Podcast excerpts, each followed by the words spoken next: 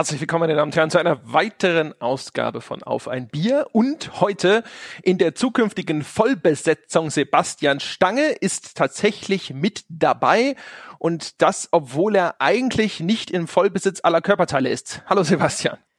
Hallo André, hallo Jochen. Wahrscheinlich gerade weil ich nicht in Vollbesitz meiner Kräfte bin und äh, praktisch in die Wohnung gefesselt, deswegen bin ich hier dabei. Ich bin ja immer noch in meiner Auszeit.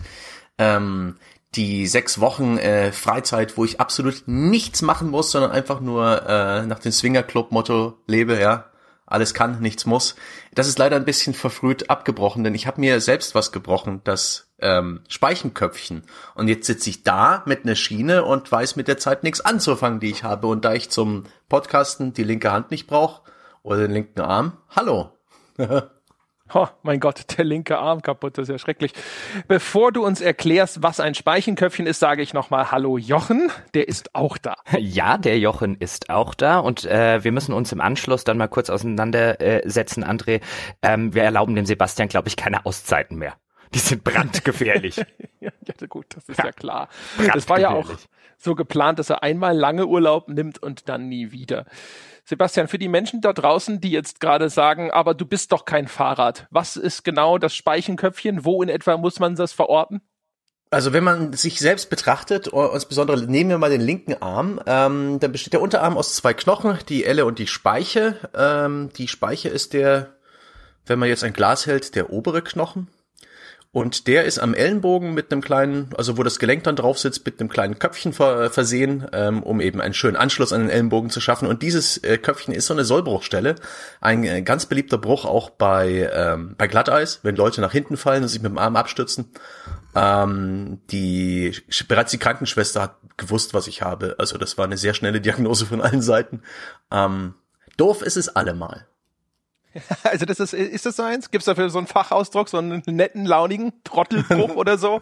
nee, es ist einfach nur, äh, es ist, äh, da bricht der Arm halt, wenn er belastet wird. Ähm, und das scheint also so ein Standardbruch zu sein, gut erforscht, es auch bei Kindern ganz oft mal passiert, so im Schulsport. Ähm, auch eine sehr beliebte Schulsportverletzung. Ähm, mein ganzes soziales Umfeld hat sich schon sehr viel eingelesen in diesem Bruch. Ich vertraue mal ganz den Ärzten, ich will mir das nicht kaputt machen, auch wie bei Spielen, indem ich zu viel im Internet lese. Ich vertraue diesmal den Docs und schaue da gar nicht weiter nach, aber ich wurde bereits gebrieft, dass es so ein Standard ist.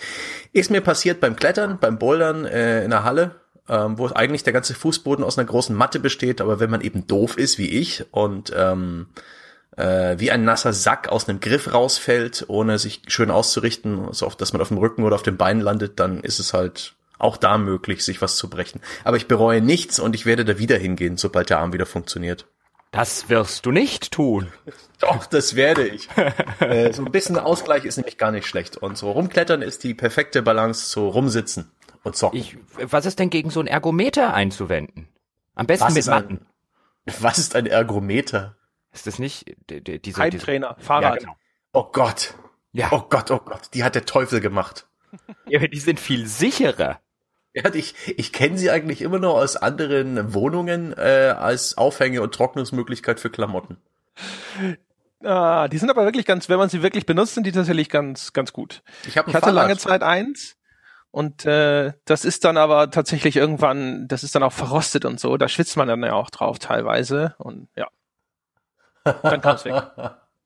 Aber egal, Schön. wir wollen nicht über die Krankheit reden. Reden wir über die Therapie. Ja, wir, du hast ja bestimmt Medizin dabei, Sebastian. Was hast du denn?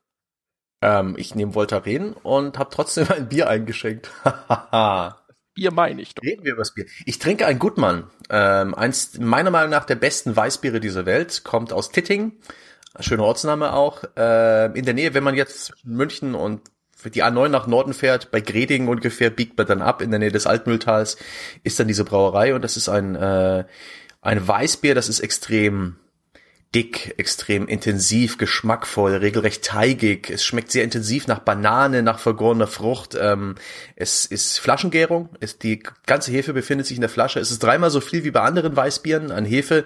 Da muss man sich auch Mühe geben, das alles ins Glas zu bekommen. Und wenn man das macht, dann ist es ein fantastisches, dickflüssiges Winterweizen. Mehr Nahrung als Getränk und einfach nur fantastisch.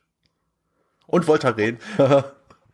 Jochen Gebauer, hast du das gehört? Es ist ja unglaublich, wie der Herr Stange uns in dieser blumig-poetischen Beschreibung seines Bieres hier in den Schatten gestellt hat. Man hat ja quasi vor Augen, dass er damit mit dem Pferd persönlich bei der Brauerei vorbeigeritten ist, stolz zu Ross, um das Fass abzuholen. Unglaublich. Ja, ich weiß ja nicht, wie es dir geht, aber also ich habe ihn ja nicht für seine Spieleexpertise eingestellt. ich habe ihn ähm. eingestellt, weil er mir Bier geschenkt hat. Siehst du? Ist doch auch okay. Ähm, was trinkst du eigentlich? Was, was trinkst du eigentlich? Weil ich habe ja hier, mal gucken, ob wir es jetzt tatsächlich äh, äh, gedankenübertragungstechnisch so ein bisschen gemacht haben. Ich habe ja das Kirschporter vor mir stehen von Inken und Peter. Ach so, nein, das habe ich. Ah. Ähm, das habe ich nicht, das, äh, sondern ich habe, äh, wie sollte es anders sein? Das musste ich jetzt tun von Malte, das Arrogant Bastard Ale das war schon auf Facebook zu bewundern, dass ich das bekommen habe. Das musste ich probieren. Kriegt ja nicht jeden Tag ein äh, Bier für arrogante Bastarde geschenkt. Richtig, richtig. Ist auch bei dir genau an der richtigen Adresse. Ich lese hier mal ganz kurz vor, was Inken und Peter zum Kirschporter in der äh, beiliegenden Gebrauchsanweisung handgeschrieben zu sagen haben. Nämlich, hier mal was Spezielles, ein fantastisches Kirschbier. Eigentlich ja mehr was für Mädchenbiertrinker wie André, aber auch für Kinder MOK-Liebhaber. Schmeckt halt wie Bier, nur ganz anders, um dich mal zu zitieren. Ich bin gespannt. Oh ja, das bin ich auch. Übrigens, der, der Beschreibungstext auf der Dose des Arrogant Bastard Ale klingt, als hättest du ihn geschrieben. Da steht nämlich, du hast hier ein aggressives Bier vor dir. Es wird dir wahrscheinlich nicht schmecken. Abgesehen davon ist es ziemlich fraglich, dass du genug Geschmack oder Erfahrung besitzt, ein Bier mit dieser Qualität und Intensität richtig genießen zu können. Das klingt überhaupt nicht wie ich. Warte mal, ich probiere jetzt erstmal das, ich probiere probier jetzt erstmal das Kirschporte. Hm. Hm. Ja. Hm. Das ist wirklich ein schönes Bier für Kinder im Eukal, Liebhaber. Hm. Also das, äh, der arrogante Buster von einem Bier, den ich hier trinke, das ist, äh, das ist auch, das ist sehr, sehr herbes, malziges Bier, muss ich sagen, aber nicht schlecht. Also das ist, äh, ich bin ja normalerweise eher nicht so für die herben Sachen, aber dadurch, dass das diese krasse Malznote noch hat, also das ist schon nicht schlecht. Hat dich der Verpackungstext eingeschüchtert? hin, hin ins Lob. Ja, und vor allem, der geht, der geht auch noch so weiter, ne? Wie wär's denn, wenn du eines dieser geschmacklosen Dünnbiere trinken würdest, die dir Sexappeal vorgaukeln? Sehr schön. Großartig. Allein für die Dose ist es das wert. Aber eine Dose? Dosenbier? Schenkst du es dir ein oder trinkst du es aus der Dose? Ich trinke das aus der Dose. Entschuldigung, Stange, einmal Ghetto, immer Ghetto. Gut, dass wir das geklärt hätten. Oh, aber das, ah, also Kirschbier, Kirschbier, diese Erfindung, mir hat ja schon mal ein Hörer Kirschbier geschenkt. Ähm, da habe ich das zum ersten Mal getrunken. Das war, glaube ich, so Templer hieß das, wenn ich mich nicht äh, täusche. Und das ist ja wirklich fantastisch. Also für so den Kirschliebhaber. Das ist ja, das ist Bier, das schmeckt wie Kirsche. Super. Mhm. Super ich, äh, da müsste man jetzt ja. natürlich die früheren geberischen Zitate zu äh, Qualitätsbiergenuss heraussuchen. Ich bin sicher, da tun sich gerade Abgründe der Widersprüchlichkeit auf, aber es ist Kirsch. Okay. Ja, wenn das jetzt Erdbeerbier oder so wäre, würde ich hier wahrscheinlich sitzen und mich so und mich stundenlang darüber echauffieren, wie man das gute Bier mit so einem Erdbeeraroma zerstören könnte. Aber Kirsch ist, ist über jeden Zweifel erhaben. Ist es denn ein natürlicher Kirschgeschmack oder ist es so Pe Dr. Pepper Cherry Coke mäßig chemisch? Chemisch? Chemisch? Nein, nein, überhaupt nicht. Gar nicht. Das war auch bei diesem Templerbier schon so. Das schmeckt tatsächlich relativ natürlich nach äh, Kirsch. Auch wenn das wahrscheinlich keine natürlichen, äh, auch wenn da wahrscheinlich irgendwelche, könnte ich mir zumindest vorstellen, irgendwelche chemischen Sachen noch dabei sind. Ich muss mir das mal genau angucken. Reden das, wir doch über äh, Spiele ich habe ja das gleiche, also von der gleichen, vom gleichen Hersteller wie das Kirschporter, habe ich von dem Malte auch die Erdbeer-Variante. Das heißt, wir können das dann hinterher sogar überprüfen. Wer weiß, ob das Erdbeerbier, vielleicht ist es der Knaller. Vielleicht fühlt man sich dann, als würde man durch Erdbeerfelder tollen, wie der, der Held im Erdbeerfeld. Ja, von wegen Erdbeerbiere. Wer sowas trinkt, ach, ja, Bier mit Fruchtgeschmack, ha, ha. Warte mal, ich muss mein Kirschbier weiter trinken. Ja, na gut. Kommen wir zum Thema. Da werden bestimmt schon Leute ungeduldig mit den Hufen scharren. Die werden dann hinterher sagen, ich musste auf diesen 30 Sekunden Vorspul-Button hämmern, als würde ich eine Telefonnummer wählen. So geht es nicht weiter. Reden wir über das Thema des Tages, meine Damen und Herren. Im Forum wurde uns schon vor einiger Zeit vorgeschlagen, über das Thema zu sprechen, ist dir Spielen peinlich? Und wir haben erst das gelesen und so ein bisschen mit den Schultern gezuckt und gedacht, nö. Und damit wäre dann die Diskussion ja eigentlich gegessen gewesen. Jetzt sind wir trotzdem auf die kuriose Idee verfallen, dieses Thema zu verhandeln, weil wir gedacht haben, na ja, da kann man ja sogar auch noch über, also aus verschiedenen anderen Blickwinkeln vielleicht mal draufschauen. Herr Stange, äh, möchten Sie einen Blickwinkel anbieten, auf, über den man darauf schauen kann? Ähm, man kann natürlich äh, zum Beispiel über die ganze Zeitgeschichte auf Spielen schauen. Man kann sich schämen für die Zeit, ähm, die man in Spiele investiert. Deswegen, meiner Meinung nach, ist es den Leuten auch nicht peinlich, in der U-Bahn zu spielen, weil sie ohnehin Zeit zu verbrennen haben. Aber es ist ihnen sehr wohl peinlich, ähm, morgens um 50 dabei zu ertappen, wie sie immer noch zocken.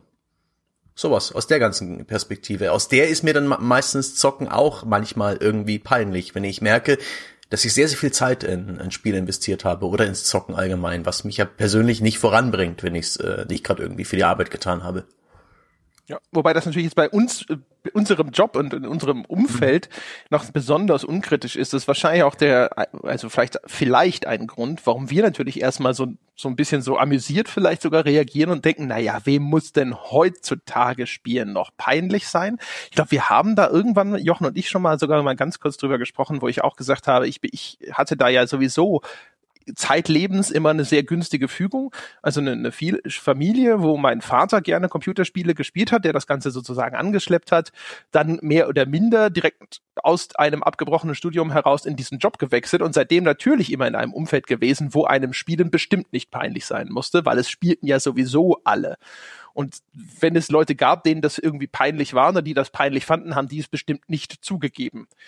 Jetzt ist die Frage, leben wir alle in irgendeiner kleinen Blase und ist da draußen in der großen, weiten Welt, gibt es Situationen, wo einem das Spielen einfach insofern noch peinlich sein kann oder muss, weil ich meine, so peinlich berührt zu sein oder Scham, das ist ja auch so eine Reaktion darauf, dass du dich äh, nicht an die gesellschaftlichen Normen hältst. Und das kann ja auch schwanken, welche Normen gerade anliegen, je nachdem, in welchem Umfeld man sich bewegt. Ich stelle zum Beispiel auch fest, glaube ich, dass sehr viele Leute, das ist also, das heißt sehr viele Leute, ich begegne häufiger Menschen, die nicht gegenüber ihrem Arbeitgeber zum Beispiel einräumen möchten, dass sie Computerspiele spielen. Keine Ahnung. Jochen, glaubst du, es gibt da draußen noch irgendwelche Bereiche, wo es den Leuten halt tatsächlich noch wirklich peinlich ist, dass sie Computerspiele spielen in der Menge?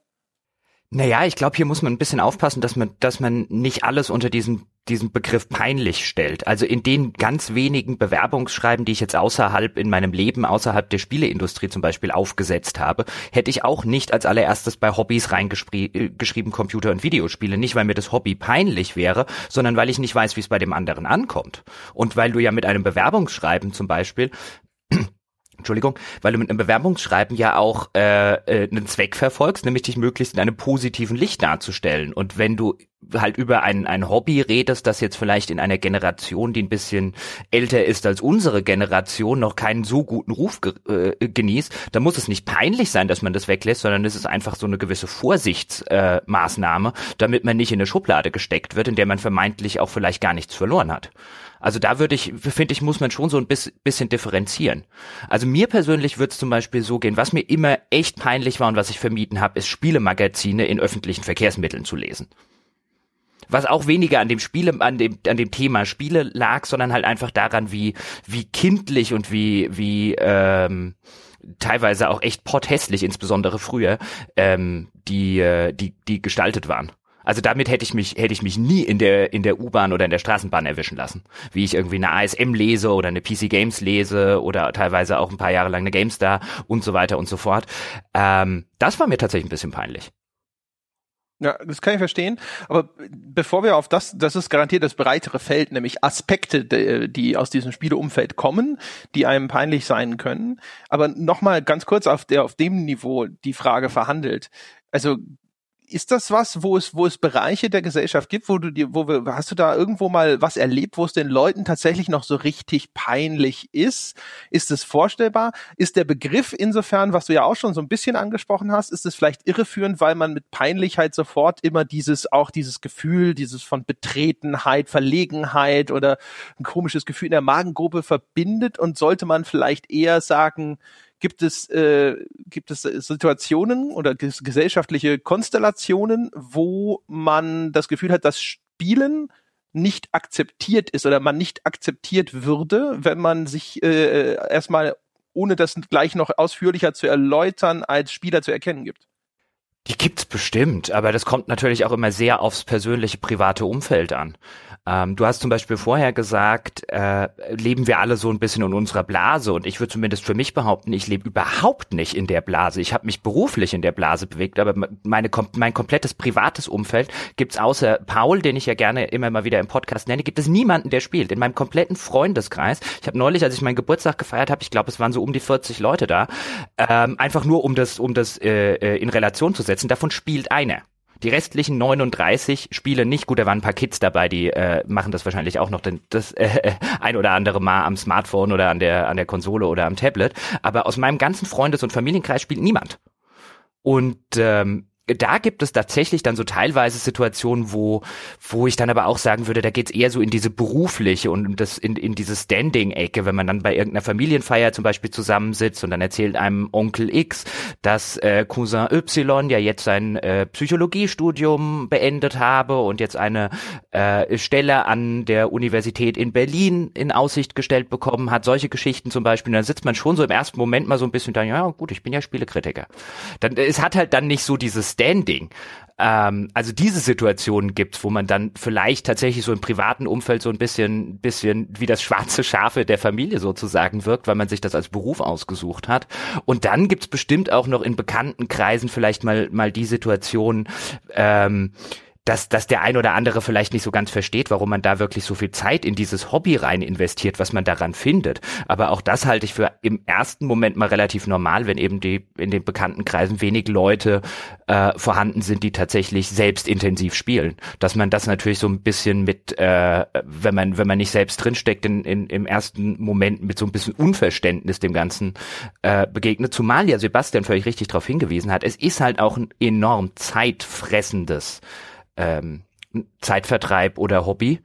Und ich glaube, das ist tatsächlich ein, ein, guter, wichtiger und relevanter Punkt, den Sebastian da angesprochen hat, weil wenn mir Spielen tatsächlich peinlich ist, dann häufig auf dieser Ebene. Dann häufig auf der Ebene, ich mein, jeder Hörer des Podcasts wird wissen, wie gerne oder nicht gerne ich Dragon Age Inquisition mag. Ich habe trotzdem 150 Stunden drin. Und das What? ist mir peinlich. Das sollte dir peinlich sein. Also ich habe ja. 12 oder 15 Stunden aufgehört und da war es mir schon peinlich, so viel Zeit reingesteckt zu haben. 150 Stunden, großer Gott, wie lang kann man sich mit Cookie Cutter Nebenquests beschäftigen? Aber echt, ey, Fremdschämen. Pfui. Gleich mal Public Shaming hier noch demonstrativ obendrauf. Ja, aber ähm, also Sebastian, willst du was dazu sagen? Erstmal, dann darfst du ja. erst reden. Ich habe nämlich schon sehr viel. Denn es, ich erkenne auch vieles. Zum einen gibt es nicht besonders peinlich, sondern eher unangenehm. Es ist mir oft unangenehm, darüber zu sprechen. Nicht, weil es mir peinlich ist, sondern weil ich es satt habe, es jedes Mal wieder zu erklären oder mit den ganzen äh, Klischee-Antworten konfrontiert zu werden. Dann spielst du also den ganzen Tag, wenn ich darüber äh, rede, dass ich Spieleredakteur bin oder sowas. Oder auch und das es hat sich Gott sei Dank gebessert, aber gerade als ich herangewachsen bin und meine PCs in den Astra geladen habe, um äh, zu LAN-Partys zu fahren, das Ganze zu erklären, auch die Gleichaltrigen gegenüber, die überhaupt keinen Zugang dazu hatten, das war mir unangenehm. Nicht peinlich, aber lästig und irgendwie bäh. Ähm, das, das trifft vielleicht nicht ganz den Begriff peinlich, aber das ist auch so eine Dimension dieses Hobbys, dass es eben äh, auch zur Zeit einer Killerspieldebatte mit so vielen Klischees behaftet war. Äh, da waren wir ja alle die ähm, die, die fetthaarigen Kellerkinder, ähm, die ähm, nur Mord und Totschlag betrieben haben ähm, auf, auf diesen dubiosen Geräten. Das hat sich alles gebessert, aber zu dieser Zeit war einfach mir, was mir unangenehm, mich erklären zu müssen als Zocker. Das war mir nicht peinlich, aber das ist so eine Dimension, die hatte das schon, äh, schon oft mhm. und bis heute fast noch also ich habe es ja schon gesagt, ich, ich habe das Gefühl, ich lebe schon sehr stark in, in so einer Blase, wo ich sehr wenig überhaupt mit Leuten in Kontakt komme, die auch nur in Frage kämen als jemand, der das in Zweifel ziehen könnte. Aber ich habe das auch schon ein paar Mal erzählt von meinem Erlebnis, dass ich da bei dem äh, Workshop vom Arbeitsamt so viele Leute getroffen habe, die halt mit Spielen wirklich gar keinen Kontakt haben, für die das total fremd war. Und das ist, glaube ich, aber was, das habt ihr vielleicht alle auch schon mal erlebt. Das ist jetzt auch nicht das einzige Mal in meinem Leben, dass Leute total befremdet sind, dass man an, an diesem Sujet seinen Lebensunterhalt verdienen kann, indem man darüber spricht oder schreibt als Journalist das legt ja vielleicht nahe, das wäre jetzt sozusagen mal als Frage in die Runde, dass es da trotzdem vielleicht auch eine Wahrnehmung gibt, dass das etwas ist, was, sage ich mal, nicht etwas ist, was mit dem man seine Zeit, also diese Zeitvergeudungsdiskussion, ne? wir hatten eine Folge, da ging es darum, ob Spiele Zeitverschwendung sind. Vielleicht spielt das ja auch eine Rolle damit, weil dann ist, das macht ja auch Sinn in dem Kontext, was ihr beide schon gesagt habt, wie viel Zeit da reinfließt. Und wenn das jetzt in einem, sag ich mal, erheblichen Teil der Gesellschaft als Zeitverschwendung gelte, wäre das dann etwas, was dann einfach manchen Leuten vielleicht peinlich wäre, die vielleicht auch ein größeres Bedürfnis haben, sich anzupassen, dazuzugehören? Fragezeichen. Das kann ich mir schon vorstellen. Also gerade diese diese Befremdung, auf die du gerade äh, die du gerade ansprichst, die habe ich häufiger auch im, im Freundes- und Bekanntenkreis. Just jetzt auf dem Geburtstag, den ich erwähnt habe, habe ich mich länger mit einem mit einem alten Freund unterhalten, der halt zwölf Jahre älter ist als ich, also überhaupt nicht aus dieser dieser Spieler- oder Gamer-Generation äh, stammt und damit auch ähm, wahrscheinlich jetzt bis auf seine Kindheit an irgendwelchen Spielautomaten auch nie sonderlich viel Kontakt hatte. Und der war ehrlich komplett baff und befremdet. Wir hatten uns länger schon nicht mehr äh, ähm, äh, quasi unter vier Augen unterhalten, wie gut der Podcast läuft. Weil für ihn war das halt so eine Geschichte, da sitzen zwei Leute und reden über Spiele, warum gibt denen jemand Geld? Oder warum hört das auch jemand in, in der, ähm, weil ich dann halt erzählt habe, wir haben unterschiedliche Formate ähm, für unsere Bäcker, was es da alles gibt, was wir alles machen, ähm, in welcher Frequenz wir das veröffentlichen und er war da vollkommen befremdet davon. Also er hat jetzt nicht irgendwie gesagt, was machst denn du da für einen Scheiß oder so, sondern er war halt wirklich ein, er versteht das nicht.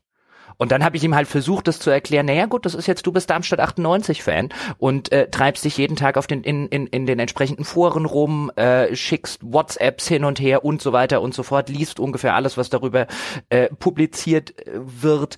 Ähm, das ist halt das Darmstadt 98 von anderen. Aber dadurch, dass du halt natürlich die gesellschaftliche Anerkennung bei Spielen generationsübergreifend, wie jetzt in einem Fußball, einfach nicht hast, ähm, wirst du, glaube ich, bis diese Generationen sozusagen ausgestorben sind, um es so zu formulieren, wirst du diese Befremdung immer noch haben wenn das überhaupt äh, mal ausreicht. Sowas, das ist ja häufig stärker verfestigt, als man das glaubt. Ich habe das, glaube ich, auch schon ein, zwei Mal erzählt, wenn ich Vorlesungen gemacht habe an Unis und auch manchmal an so Berufsschulen, wo dann die Leute noch mal ein Stückchen jünger sind und wo ich dann immer gedacht habe, wenn ich ein Publikum habe, das so aus, die, keine Ahnung, 15-, 16-Jährigen besteht, dass die ja dann alle total aufgeklärt sind in, in dieser Hinsicht. Und ähm, da waren erstaunlich viele, die der Meinung waren, diese Killerspieldebatte sei sehr ernst zu nehmen. Also die hatten das sehr verinnerlicht und ha haben diese Meinung auch für sich angenommen. Wo ich mir gedacht habe, so, ha, mal gespannt, zu welchem Grade sich diese Sachen hinterher dann tatsächlich auswachsen und zu welchem Grad das dann auch sozusagen von der einen Generation an die andere Generation zumindest zu einem Teil weitergegeben wird. Dass es sich immer weiter verwässert, da würde ich auch zustimmen. Ich weiß noch nicht, also ich glaub, glaube inzwischen nicht mehr, dass es diesen klaren Schnitt gibt, und dann ist auf einmal eine Generation da, die all diese Dinge sozusagen ähm, hinter sich gelassen hat. Da wäre ich so ein bisschen im, im Zweifel. Und bei uns ist es ja auch noch so, dass wir ein digitales Gut produzieren. Ne? Da ist ja nochmal die Verwunderung nochmal größer, dass da Leute bereit sind, für Geld zu bezahlen. Ne? Und diese ganze Patreon-Geschichte, also da, bei uns kommt ja sehr viel dazu, was total neu ist und so. Wir erleben es ja zum Beispiel auch, dass die Leute da sitzen und dann auch, äh, keine Ahnung, jetzt auch hadern. Die, sie, sie finden das Angebot an sich gut, würden es gerne mal ausprobieren. An der Stelle vielleicht kurz der Hinweis, meine Damen und Herren, probieren Sie es doch einfach mal aus auf Patreon. Es gibt da keine Verpflichtung. Das haben wir hier in diesem großen Podcast sehr selten gesagt. Ich will das mal ganz kurz an der Stelle erwähnen. Wenn Sie bei uns Patreon-Mitglied werden, dann sie zahlen erst am Ende des Monats. Das haben wir jetzt auch absichtlich beibehalten. Theoretisch können Sie sich heute anmelden, sich dieses Angebot dann in vollem Umfang, wenn Sie erstmal ins 5-Dollar-Bäcker einsteigen, anschauen. Sie könnten morgen wieder kündigen. Sie zahlen keinen Cent. Sie haben aber alles schon gesehen. Böse Menschen, es gibt böse Menschen da draußen, die äh, hören sich tatsächlich das alles an und melden sich dann rechtzeitig vor Monatsende wieder ab. Das ist allerdings pfui. Pfui, pfui. Hm. Erst rätst du dazu, dann verbietest du es schon wieder. Janusköpfigkeit nennt man das. Verantwortungsvolle Nutzung nenne ich es. Ich würde ganz gerne mal ein bisschen so über dieses, äh, sehr viel von dem, worüber wir sprechen, hat irgendwie mit dieser Rechtfertigung zu tun. Wir haben unser Hobby, wir verstehen es unter uns, wir haben unsere Szene, unsere Clique, unsere Wissenden und äh, da gibt's immer noch die anderen, die ähm, meiner Meinung nach das falsche Bild haben oder sagen wir mal irgendwie Vorurteile. Was ich witzig finde, ist, dass sich meiner Meinung nach das Spielen, äh, das allgemeine, der spielt Videospiele, dieses Bild hat sich inzwischen verändert. Meiner Meinung nach weg von diesem Killerspiele-Zocker, der vielleicht irgendwann durchtickt, der befremdlich ist, antisozial, hin zu diesem ja, der verbrennt Zeit und, und, klickt einfach nur sinnlos vor sich her, weil meiner Meinung nach auch andere Spiele präsenter sind. Bei meinen Nicht-Spiele-Freundeskreis. Ich habe ähnlich wie bei, wie bei Jochen eigentlich nur einen Zocker im Freundeskreis, der Rest zockt gar nicht. Außer sie tappen in irgendeine so Casual Free-to-Play-Falle, so ein Flash-Spiel oder so ein Handyspiel. Und ich habe den, den Eindruck, das sind auch diese Spiele, die in der Fernsehwerbung immer wieder äh, präsent sind. Das sind selten AAA-Titel. Ähm, und ich bin der Meinung, dass so der, der Durchschnittsdeutsche gar keine Vorstellung hat, wie vielfältig das Medium heutzutage ist. Der weiß wahrscheinlich nicht, was VR ist, der hat wahrscheinlich nicht so viel mm, Eindruck davon, wie, wie viel Genres es gibt, was äh, der Indie-Bereich bietet, äh, wie vielfältig das alles ist und der sieht wahrscheinlich heutzutage weniger das Kellerkind als vielmehr den äh, hirnlosen Zeitverschwender. Es, ist, ich, es dreht sich bei mir immer wieder um die Zeit. Ich finde, das ist der größte Hebel für die ganze Peinlichkeit am Spielen. Zumindest ja, Charme und Peinlichkeit. Ja, aber ich glaube auch, auch äh, dass das mit das Kindliche. Ähm, mm, also ja. Jochen hat ja zum Beispiel was denn, das in Bezug auf diese Spielemagazine gesagt. Und es, das hat sich ja auch stark äh, weiterentwickelt. Aber gerade die frühen Spiele und auch gerade die frühen Konsolengenerationen, die hatten noch eine viel stärkere kindliche Anmutung. Also auch zum Beispiel, wenn man sich jetzt Nintendo-Helden anschaut, Mario oder sowas. Das sind sehr kindliche Charaktere, japanische äh, äh, Spiele insgesamt, ja, durch diese Manga-Ästhetik, haben häufig eine sehr kindliche Anmutung in der da Art der dargestellten Figuren. Und ich glaube, für den erwachsenen Deutschen, das ist tatsächlich immer noch etwas, wo viele Menschen durchaus auch Scham empfinden können, wenn ihr Hobby äh, diese sehr stark kindliche Konnotation hat, weil sie Angst haben, dass die Leute dann äh, da sitzen und sie als erwachsenen Menschen nicht mehr hm, ernst nehmen. Stimmt schon das ist ja Spielzeug. Und, und dazu kommt gerade der, der ganze Asia-Bereich. Also gerade wenn man auf Jap Japan-Titel steht, dann kommt es auch meiner Meinung nach sehr oft zu Szenen auf dem Bildschirm, die einem peinlich sein müssen. Wenn jetzt Mutti reinkommt, wenn ich Dead or Alive Extreme äh, Beachvolleyball spiele, dann habe ich mehr als genug Gründe, dass es mir peinlich ist. Das muss einem aber auch wirklich peinlich sein. Oder ähnlich. Im, Im, asiatischen Bereich gibt's ja wirklich äh, Akira Strip und wie sie alle heißen, so Spiele, die halt schon mechanisch grundsolide sind, die ihre Fans haben, aber die eben auch diesen Fanservice bieten, der für westliche Gemüter schon irgendwo hochnot peinlich ist, wenn Total. er im falschen Übrigens, Moment erwischt ist. Äh, winziges Beispiel nur dazu. Ich habe jetzt nämlich gespielt, das heißt Reciteer, Racketeer, Racketeer wird ausgesprochen, wegen dem Wortspiel, genau, Racketeer. Und das ist äh, ein Item Shop's Tale. Und das ist auch, ich glaube, sogar mit diesem äh, RPG-Maker gemacht, aber da geht's halt darum, dass du einen Item Shop führst, also du verkaufst so die ganzen mhm. äh, Gesundheitstränke an irgendwelche Abenteurer. Und das ist auch in so einer Japano-Optik, ich weiß gar nicht, ob es auch von einem japanischen Entwickler ist, ich nehme es jetzt einfach mal an. Egal, wenn du das spielst, und jemand sieht aber nicht, was du spielst, dann hört er alleine einfach nur immer dieses Oh ja und irgendwelche kindlichen Mädchenstimmen, die dann auf Japanisch irgendwas rufen. Und das ist was, wo ich selber echt so ein bisschen immer so da sitze und mir denke so, boah, also außerhalb der eigenen vier Wände würde ich den Sound sofort ausstellen. Ja. Das, um noch, noch mal ganz kurz auf die auf die auf die Spielezeitung, weil im, im Forum gibt's ja, du hast es ja eingangs erwähnt, gibt's ja einen relativ langen Thread, wo sich die die User bei uns ähm, austauschen darüber, ob ihnen Spielen peinlich ist und und und aus welchen Gründen möglicherweise. Und da ist auch der Canardo, der schon das eine oder andere Mal in Darmstadt auf dem Hörerstammtisch war, deswegen kenne ich ihn jetzt auch so ein bisschen bisschen persönlich. Und äh, da finde ich mich halt total wieder, weil er er schreibt, dass ähm, er watschelte, also seine Worte, fast die Hälfte seines Lebens mit Glatze, Doc Martens Stiefel und Harrington-Jacke durch die Landschaft und es interessiert ihn null, ähm, äh, für was er deswegen gehalten wird. Ähm, aber in den, in dem Bus oder in der Straßenbahn mit einer neuen Spielezeitung will er sich trotzdem nicht erwischen lassen. Und so ähnlich, so ähnlich geht's mir halt, geht's mir halt ähm, oder ging es mir zumindest jahrelang auch. Ich glaube, so eine neue GameStar kann man, dafür muss man sich durchaus nicht schämen, ähm, die jetzt mitzunehmen. Aber so ging es mir halt jahrelang auch. Und ich, was ich ganz interessant finde, bei Büchern zum Beispiel, also ich habe null Probleme mit ähm, mit einem albernen Buchcover in einem Bus oder in einer Straßenbahn zu sitzen. Ich meine, selbst die alten Ausgaben von George R. R. Martin, die nun wirklich die klischeehaftesten, schlechtesten Cover haben, die ich in der Fantasy je gesehen habe, sogar mit denen habe ich mich in den Zug gesetzt. Aber bei Spielemagazinen Magazinen ist es was anderes. Und da wundere ich mich genauso wie Kanado, warum eigentlich? Dann erklär's doch mal. Also ich weiß es ja nicht. Vielleicht habt ihr eine Idee. Es ist ja eine Bekenntnis, hey, ich bin Zocker. Und ja, aber ist es die kindliche peinlich? Anmutung vielleicht? dieses, keine Ahnung, oder die, die, die, die, die, keine Ahnung, es gibt ja sehr viele Spiele, die so eine peinliche Klischee-Darstellung haben. Spielemagazine hatten gerne mal die, äh, die, die, die Frauen im Kampfbikini vorne drauf. Ist es halt diese Geschichte? Also diese äh, die Geschichte tatsächlich nicht, weil ähm, selbst damals, als ich bei Computec war, also ich fand diese PC Action, die hatte das ja hauptsächlich ähm, mit leicht bekleideten Frauen dann im Military Look oder mit einer dicken Wumme in der Hand oder was auch immer. Das fand ich immer so peinlich. Also die hätte ich auch aus dem Grund schon nicht gelesen, weil ich da wahrscheinlich echt immer gedacht habe, die Leute denken, ich sitze mit einer Playboy im Zug. Ähm, Nee, es geht tatsächlich um die ganz klassischen Spielemagazin-Cover, so wie sie halt Jahre, Jahrzehnte lang existiert haben, einfach mit so einem Spielehelden vorne drauf. Ich weiß nicht warum. Ich weiß wirklich, also ich könnte jetzt drüber nachdenken. Sebastian, was meinst du? Ist es vielleicht dadurch sagst du, hey, ich bin Gamer, ich interessiere mich dafür und eigentlich äh, Gamer sind nicht so wirklich cool und weiß nicht, ob sie es inzwischen mit den ganzen YouTube-Stars und so weiter wird das langsam so, aber zu unserer Jugend war das einfach nicht positiv belegt. Da hat man kein Statement abgegeben, was in irgendeiner Form positiv äh, empfangen wurde, vielleicht neutral, ja, mein Gott, wen interessiert's, aber äh, das hatte absolut, man konnte nicht gewinnen, meiner Meinung nach, mit diesem, mit diesem Statement. Hey, ich bin Gamer, ich interessiere mich dafür.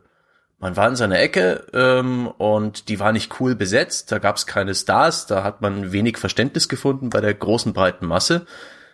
Ähm, ein ein Lose-Lose-Geschäft, wenn man, wenn man die Spielezeitschrift rausgeholt hat, diesbezüglich, gerade in einer Phase, gerade Pubertät, wo immer dieses eigene ja äh, die Außenwirkung extrem wichtig ist. Habe ich so ein bisschen den Eindruck. Es gibt ja auch ein ganzes Bündel an, an möglichen Punkten, wo Sachen da in Erscheinung treten, die einem in äh, die irgendeinem sozialen Kontext dann so ein bisschen peinlich sein könnten. Wenn man sich mal überlegt, was so auf diesen Covern zu sehen ist und wie das dann nach außen hin vielleicht auch einfach in der Darstellung wirkt. Ein Shooter-Cover oder sowas, wo dann halt irgendwelche Soldaten, Kampfhubschrauber, also wenn, das ist eine sehr militaristische Anmutung. Das kann was sein, wo man selber sagt, so wie wirkt das denn nach außen? Oder es kann halt, wie gesagt, es kann den anderen Fall geben, wo es quietschbunt und sehr kindlich ist und wo es dann ein bisschen aussieht, als würde man halt keine Ahnung, irgendwie noch so mit Mitte 30 irgendein Jugendmagazin lesen oder dann, keine Ahnung, es gibt ja so viele unterschiedliche Dinge, die bei Computerspielen vorkommen, aber viele davon, ehrlich gesagt, kommen aus einem Bereich, der jetzt, sage ich mal, in der gesamtgesellschaftlichen Akzeptanz vielleicht nicht ganz oben steht. Das Interessante finde ich aber bei der Geschichte ist, wenn wir jetzt über Lesen reden. Lesen gilt ja gemeinhin an, als das Hobby, das man so ungefähr als, als sicherstes Hobby annehmen kann. Ich meine, Lesen geht immer. Wenn du eine Bewerbung schreibst oder wenn dich irgendjemand nach deinen Hobbys fragt, also ich meine, Lesen äh, ist ja quasi das Hobby, bei dem du garantiert nicht in eine falsche Schublade gerätst. Also könnte mir jetzt zumindest nur sehr wenige Menschen vorstellen, die einfach, was, der liest, dann muss das ja ein Riesenvolltrottel sein. Ähm, und, und vielleicht spielt das da so ein bisschen so ein bisschen äh, noch mit eine Rolle, dass man dass dass das quasi so die Verschmelzung aus beiden Medien war. Weißt du, eigentlich dieses anerkannte Lesen, dann sitzt man vielleicht da und sagt jetzt, oh, in einer, in einem, in, einem, in einer öffentlichen Situation zu lesen, sieht ja erstmal schon mal gut aus. Und dann quasi dieses, äh, dieses Spielehobby, das da noch so ein bisschen mit reinspielt, was zumindest damals keine so große gesellschaftliche Akzeptanz hatte. Möglich. Ich hatte zum Beispiel übrigens, äh, es gab zwei Sachen, die waren mir tatsächlich peinlich in der Öffentlichkeit. Das eine war tatsächlich, äh, als ich den, was war's? Ich hatte den GBA, den habe ich mir importiert und da war er noch sehr neu und ich hatte so einen, so auch noch so einen quietschbunten, ich glaube, der war lila, äh, den ich da hatte.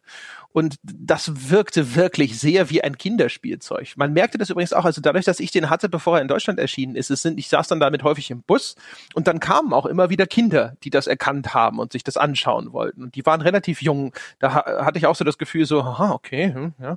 Also das ist nichts, was dir jetzt, keine Ahnung, unbedingt vielleicht jetzt direkt mit äh, einem weiß ich nicht, gut, es gibt nichts Vergleichbares aus dieser PC-Region. Egal. Und das war so ein Ding, wo ich so echt so ein bisschen das Gefühl hatte, alle starren mich halt an und die Erwachsenen halt mit so einem Ding so, was in aller Welt ist das und was macht er damit? Ja? Und das andere war tatsächlich mein Alienware-Laptop. Der hatte dieses hässliche, dieses Alien-Gesicht fett hinten drauf und der war auch noch in so einem auffälligen Blau. Aber der war mir echt peinlich, weil das so eine Geschmacksverirrung darstellte. Und den, der war gesponsert halt von Alienware für Krawall damals. Und ich musste den benutzen. Der war theoretisch super, weil er halt sehr leistungsfähig war. Akku war furchtbar, aber alles andere war toll. Aber Gott, war das eine hässliche Maschine. Und das war furchtbar, die in der Öffentlichkeit zu benutzen. Hier an der Stelle ja, Sebastian? Würde würd ich ganz gerne einen Rant einbringen. Warum werden Gaming-Produkte so unfassbar peinlich gestaltet? Ob es Gehäuse sind, ob Monitore, Gaming-Tastaturen. Es ist ja entsetzlich. Das sind gute Produkte, aber ich verstehe nicht, wie, das ist einem, also mir wäre das peinlich, wenn mein PC wie ein Freudenhaus leuchten würde und diese, diese, ja, wie ein Lamborghini äh, geformt. Was brauche ich ein aerodynamisches Gehäuse? Gott sei Dank gibt es ja auch viele Hersteller, die inzwischen äh, schlicht verstanden haben.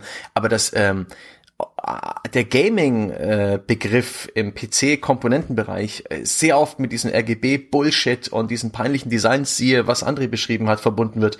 Das ist, finde ich, eine riesige Tragödie. Tragisch ist das. Ich, ich, ich wollte lustigerweise, äh, äh, ich habe mir schon gedacht, dass du in die Richtung so ein bisschen abbiegst, weil ich wollte gerade das gleiche oder was ähnliches sagen. Ähm, überhaupt generell, wenn man sich anguckt, das ganze Spiele Merchandising auch. Ich meine, als, als, als Spieleredakteur wurde man ja zumindest jahrelang mit T-Shirts, Hoodies, Taschen, Kappen und was, weiß nicht was noch alles, bombardiert förmlich. Und dann war man teilweise auf Events, also von Publishern organisierten Events und stand am Flughafen ähm, und wusste schon von äh, quasi aus 300 Meter Entfernung, ah, das ist die Spieleredakteursgruppe, die waren nämlich alle äh, quasi in, in Merchandising-Artikeln gekleidet. Und ich fand die immer so grässlich, also nicht die Kollegen, sondern halt einfach diese, diese Sachen, ich hätte die nie angezogen nie, nie, nie, niemals in der Öffentlichkeit angezogen. Ich habe die T-Shirts vielleicht zum Sport machen angezogen. Äh, drunter, also unter einem Pulli oder unter einer Jacke, jetzt beim Fußballtraining zum Beispiel. Aber ich hätte die nie in der Öffentlichkeit getragen. Ich wäre nie in der Öffentlichkeit mit einer Nintendo-Tasche rumgelaufen, zum Beispiel. Oder mit einer Basecap von äh, Left 4 Dead oder was, was weiß ich nicht alles. Aber ähm, bei, anscheinend war ich da einer der, der wenigen und ich will die Kollegen dafür auch gar nicht in irgendeiner Form angreifen, wenn jeder soll das anziehen, was ihm, was ihm am besten gefällt. Aber das fand ich mir ganz schrecklich. Ich, es war mir sogar peinlich, teilweise äh, da, da, da äh, nebenzustehen, weil das so wandelnde Litfaßsäulen waren, so ein bisschen. Die waren aber auch vor allem hässlich. Also ja, 95 Prozent ja. von Gaming Merchandise und insbesondere T-Shirts sind einfach abgrundtief hässlich. Mal ganz abgesehen davon, dass es sehr debattierbar ist, als also ob ein, ein Spieleredakteur äh, mit Werbung eines äh, Produkts äh, durch die Gegend laufen sollte. Der Boris Schneider-Jone hatte sich damals ja mal in einer durchaus in ihrer Zeit viel beachteten Kolumne genau darüber beschwert. Ähm, aber äh, die waren auch einfach wirklich fast alle kotzhässlich.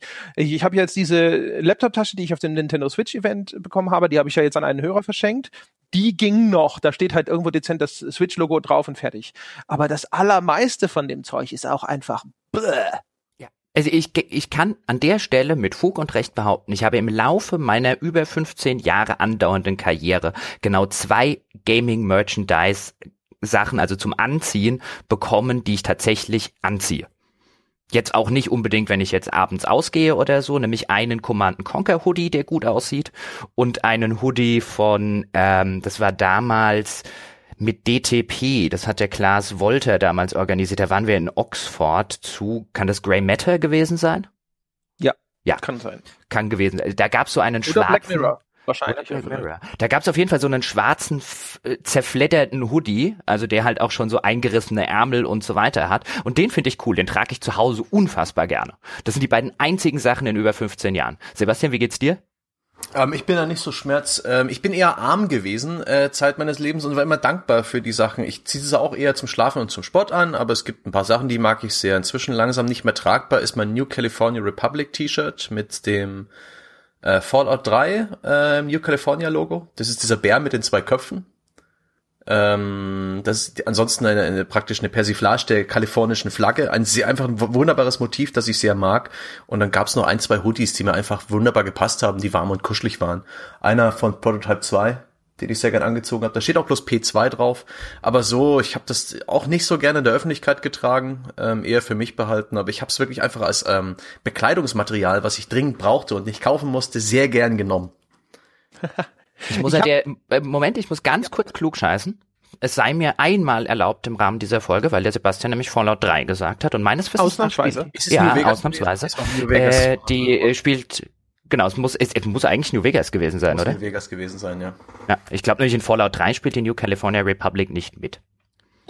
Ja, ich wollte einfach nur, ich wollte einfach nur dem, dem, dem Schlaubi-Schlumpf äh, äh, Forenbeitrag zuvorkommen. Nee, nee, nee, also diese Art von Desinformation äh, wollen wir hier ja. keinen Vorschub leisten. Da selber Schlaubi-Schlumpf machen. Genau. Ich habe ähm, wenn ich so zurückdenke, ich habe so zwei, drei Sachen, an die ich mich erinnern kann, die ich tatsächlich äh, häufiger tatsächlich gerne und auch gerne getragen habe. Einmal gab es von diesem russischen Publisher von Buka, gab es eine Zeit lang so quietsch-orangene Shirts. Da, äh, das, das war einfach eine sehr angenehme Farbe. Sah beschissen aus, aber das war mir egal. Ich mochte diese Farbe so gerne, dass ich das ab und zu angezogen habe. Und wenn man dazu so eine schwarze Jacke angezogen hat, ging's noch. Äh, das hatte ich eine Zeit lang an. Dann hatte ich ein Original Blizzard Shirt, also so eins, wie es damals die Leute bei denen am Stand getragen haben und das hatte Bill Roper für mich signiert. Das war so am Anfang meiner Karriere, als ich noch solche Dinge gemacht habe, wie mir Dinge signieren zu lassen, das fand ich ganz cool. Das habe ich aber nur in den Schrank gelegt, aber nie und nie angezogen, weil ich immer Angst hatte, sonst muss ich es waschen und dann ist die Signatur im Arsch.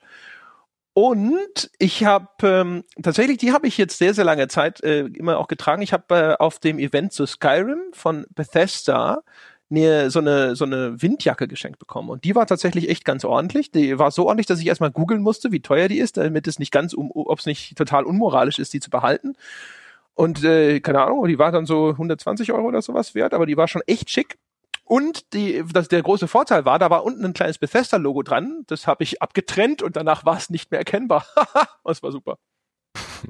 Lasst uns, lasst uns vielleicht mal kurz über noch was, über, über einen anderen Aspekt reden, den ich ganz interessant finde. Nämlich, inwiefern ist euch denn die Zugehörigkeit zu der Gamer-Community peinlich oder nicht peinlich? Weil ich habe den Eindruck, für viele Leute, wenn man sich diese peinlich Diskussionen auch im Netz anguckt, dann spielt häufig in den Argumenten so ein bisschen die Rolle, mir ist es, mir ist nicht mein Hobby an sich peinlich, mir ist es nicht peinlich, dass ich spiele, sondern ich habe, mir ist peinlich, dass ich zu einer gewissen Gruppe gehöre, zu der ich eigentlich nicht gehören möchte. Super. Mhm. Ich habe mir gerade aufgeschrieben, andere Gamer, so auf meinem Stichpunktzettel. Ähm, und das trifft, das kommt auch so dahin. Und ich glaube, wir nähern uns langsam den Punkt. Äh, mir sind manchmal andere Gamer richtig peinlich, wenn ich äh, äh, auf so Events bin, Messen oder sowas, wie die sich teilweise aufführen, wie sie sich kleiden. Äh, da fühle ich mich manchmal nicht zugehörig. Das ist mir peinlich. Gerade jüngere Gamer, sehr viel extrovertierter, da wird gern rumgeschrien. Ähm, es gibt da wunderbare Videos von irgendwelchen Call of Duty Tournaments, wo äh, ein, ein, etwas kreischender Umgangston herrscht. Ähm, das sind nicht meine Leute, das bin nicht ich. Und ich glaube gleich, man ist da gleichzeitig Täter wie Opfer. Man ähm, man glaubt dann an dasselbe Klischee, an das auch die Gesellschaft ein bisschen glaubt. Man konstruiert das mit, dieses Klischee vom Gamer, anstatt sich einfach dazu zu bekennen und dieses ganze Bild des Spielers in der Öffentlichkeit ein bisschen zu diversifizieren, was meiner Meinung nach ohnehin gerade passiert. Äh, in den nächsten 10, 20 Jahren wird sich das meiner Meinung nach gegessen haben. Aber das ist schon so. Mir sind regelmäßig meine Mitspieler peinlich. Die anderen Gamer da draußen. Und das ist auch von meiner Warte aus wahrscheinlich höchst unfair und irgendwie äh, ziemlich kurz gedacht. Aber ich mach's. Und es ist auch ein Grund äh, für, für, für diese ganzen Gefühle. Sich irgendwie nicht so ganz wohl zu fühlen als Gamer. Doof, oder? Schwierig. Ich verstehe schon äh, so ein bisschen, wo du daherkommst. Also die Menschen, die sich selbst als Gamer identifizieren, sind mir tatsächlich auch immer erstmal ein bisschen suspekt, weil für mich ist das, das ist so ein Ding, das existiert eigentlich gar nicht, der Gamer. Und äh, wenn ich verstehe aber, wo man so, so einen, einen schlechten Eindruck vom Gamer insgesamt bekommen kann. Also wenn man nämlich zum Beispiel sehr lange wie wir im äh, journalistischen Umfeld arbeitet und zum Beispiel Kommentare-Sektionen beobachtet in äh, unter Artikeln, da gibt es manchmal, sage ich mal, immer wieder oder da gibt es Auswüchse, wo ich schon ab und zu immer mal so ein bisschen an der Welt äh, verzweifelt bin oder am Spieler insgesamt. Man sieht es ja zum Beispiel jetzt mal rein exemplarisch. Die GameStar hat ja bestimmte News, wo sie automatisch die Kommentare abschalten. Nicht, weil was Schlimmes passiert ist, schon vorher, weil sie wissen, dass es ausartet. Jetzt kann man sagen, oh, da ist auch das äh, fehlende Community Management dran schuld und so, da sind sie ja gerade dabei, auch erheblich nachzubessern. Aber trotzdem, alleine, dass man die, die Gruppe an Leuten, die da sitzt und die dann eben unmoderiert auf diesen Kom Kommentarspalten auftritt, nicht allein lassen kann untereinander. Das ist schon so ein Ding, wo ich mir denke, so, ha, und das gefühlt habe ich immer das Gefühl, die Leute, die rumlaufen und sich tatsächlich in irgendeiner Form als Gamer begreifen und damit nicht nur beschreiben, dass sie dem Hobby Computerspiele oder Videospiele nachgehen, sondern dass in irgendeiner Form auch eine Identifikation für sie selbst darstellt. Aber das kann auch ein totales Fehlurteil sein, aber gefühlt treten die Leute in so, genau in diesem Kontext dann häufiger in Erscheinung. Aber ich würde nie, ehrlich gesagt, ich also mich dazu zu bekennen, dass ich Computerspieler bin da habe ich überhaupt kein Problem damit. Dieses Schlagwort Gamer, das scheint mir, ist es zumindest in meinem Kopf so inzwischen so ein bisschen etwas zu sein, was so der Identifikationsbegriff für diese Extremisten und auch diese Bestandsware unter den Computerspielern gebraucht wird. Und deswegen schrecke ich davor so ein bisschen zurück. Aber man sieht es ja zum Beispiel auch an unserer herzerfrischenden Community, dass nur weil man sehr viele Computerspiele spielt, heißt das nicht, dass man zu dieser Gruppe gehört. Also, ja. mir, mir, geht's, aber Sebastian, sag du ruhig zuerst. Also ich will, ich würde erstmal André ein bisschen von Bug schießen. Ich finde ähm, die die Kommentarkultur auf aktuellen Gaming-Websites, sei es die Gamestar oder andere, ist ein Symptom unserer aktuellen Zeiten und Gesellschaft. Ähm, mit Medienkritik, Medienskepsis, äh, der ganze Begriff Lügenpresse fließt da mit rein. Ähm, das hat jetzt nichts per se meiner Meinung nach mit dem Gamer zu tun, sondern eher aktuell mit unserer Gesellschaft wie sie funktioniert. Und deswegen sind auch Projekte wie unsere, die äh, extrem transparent sind und unabhängig von irgendwelchen ähm, äh, Publishern, jetzt im, im Spielebereich, auch sehr wichtig, um da wieder ein Vertrauen herzustellen.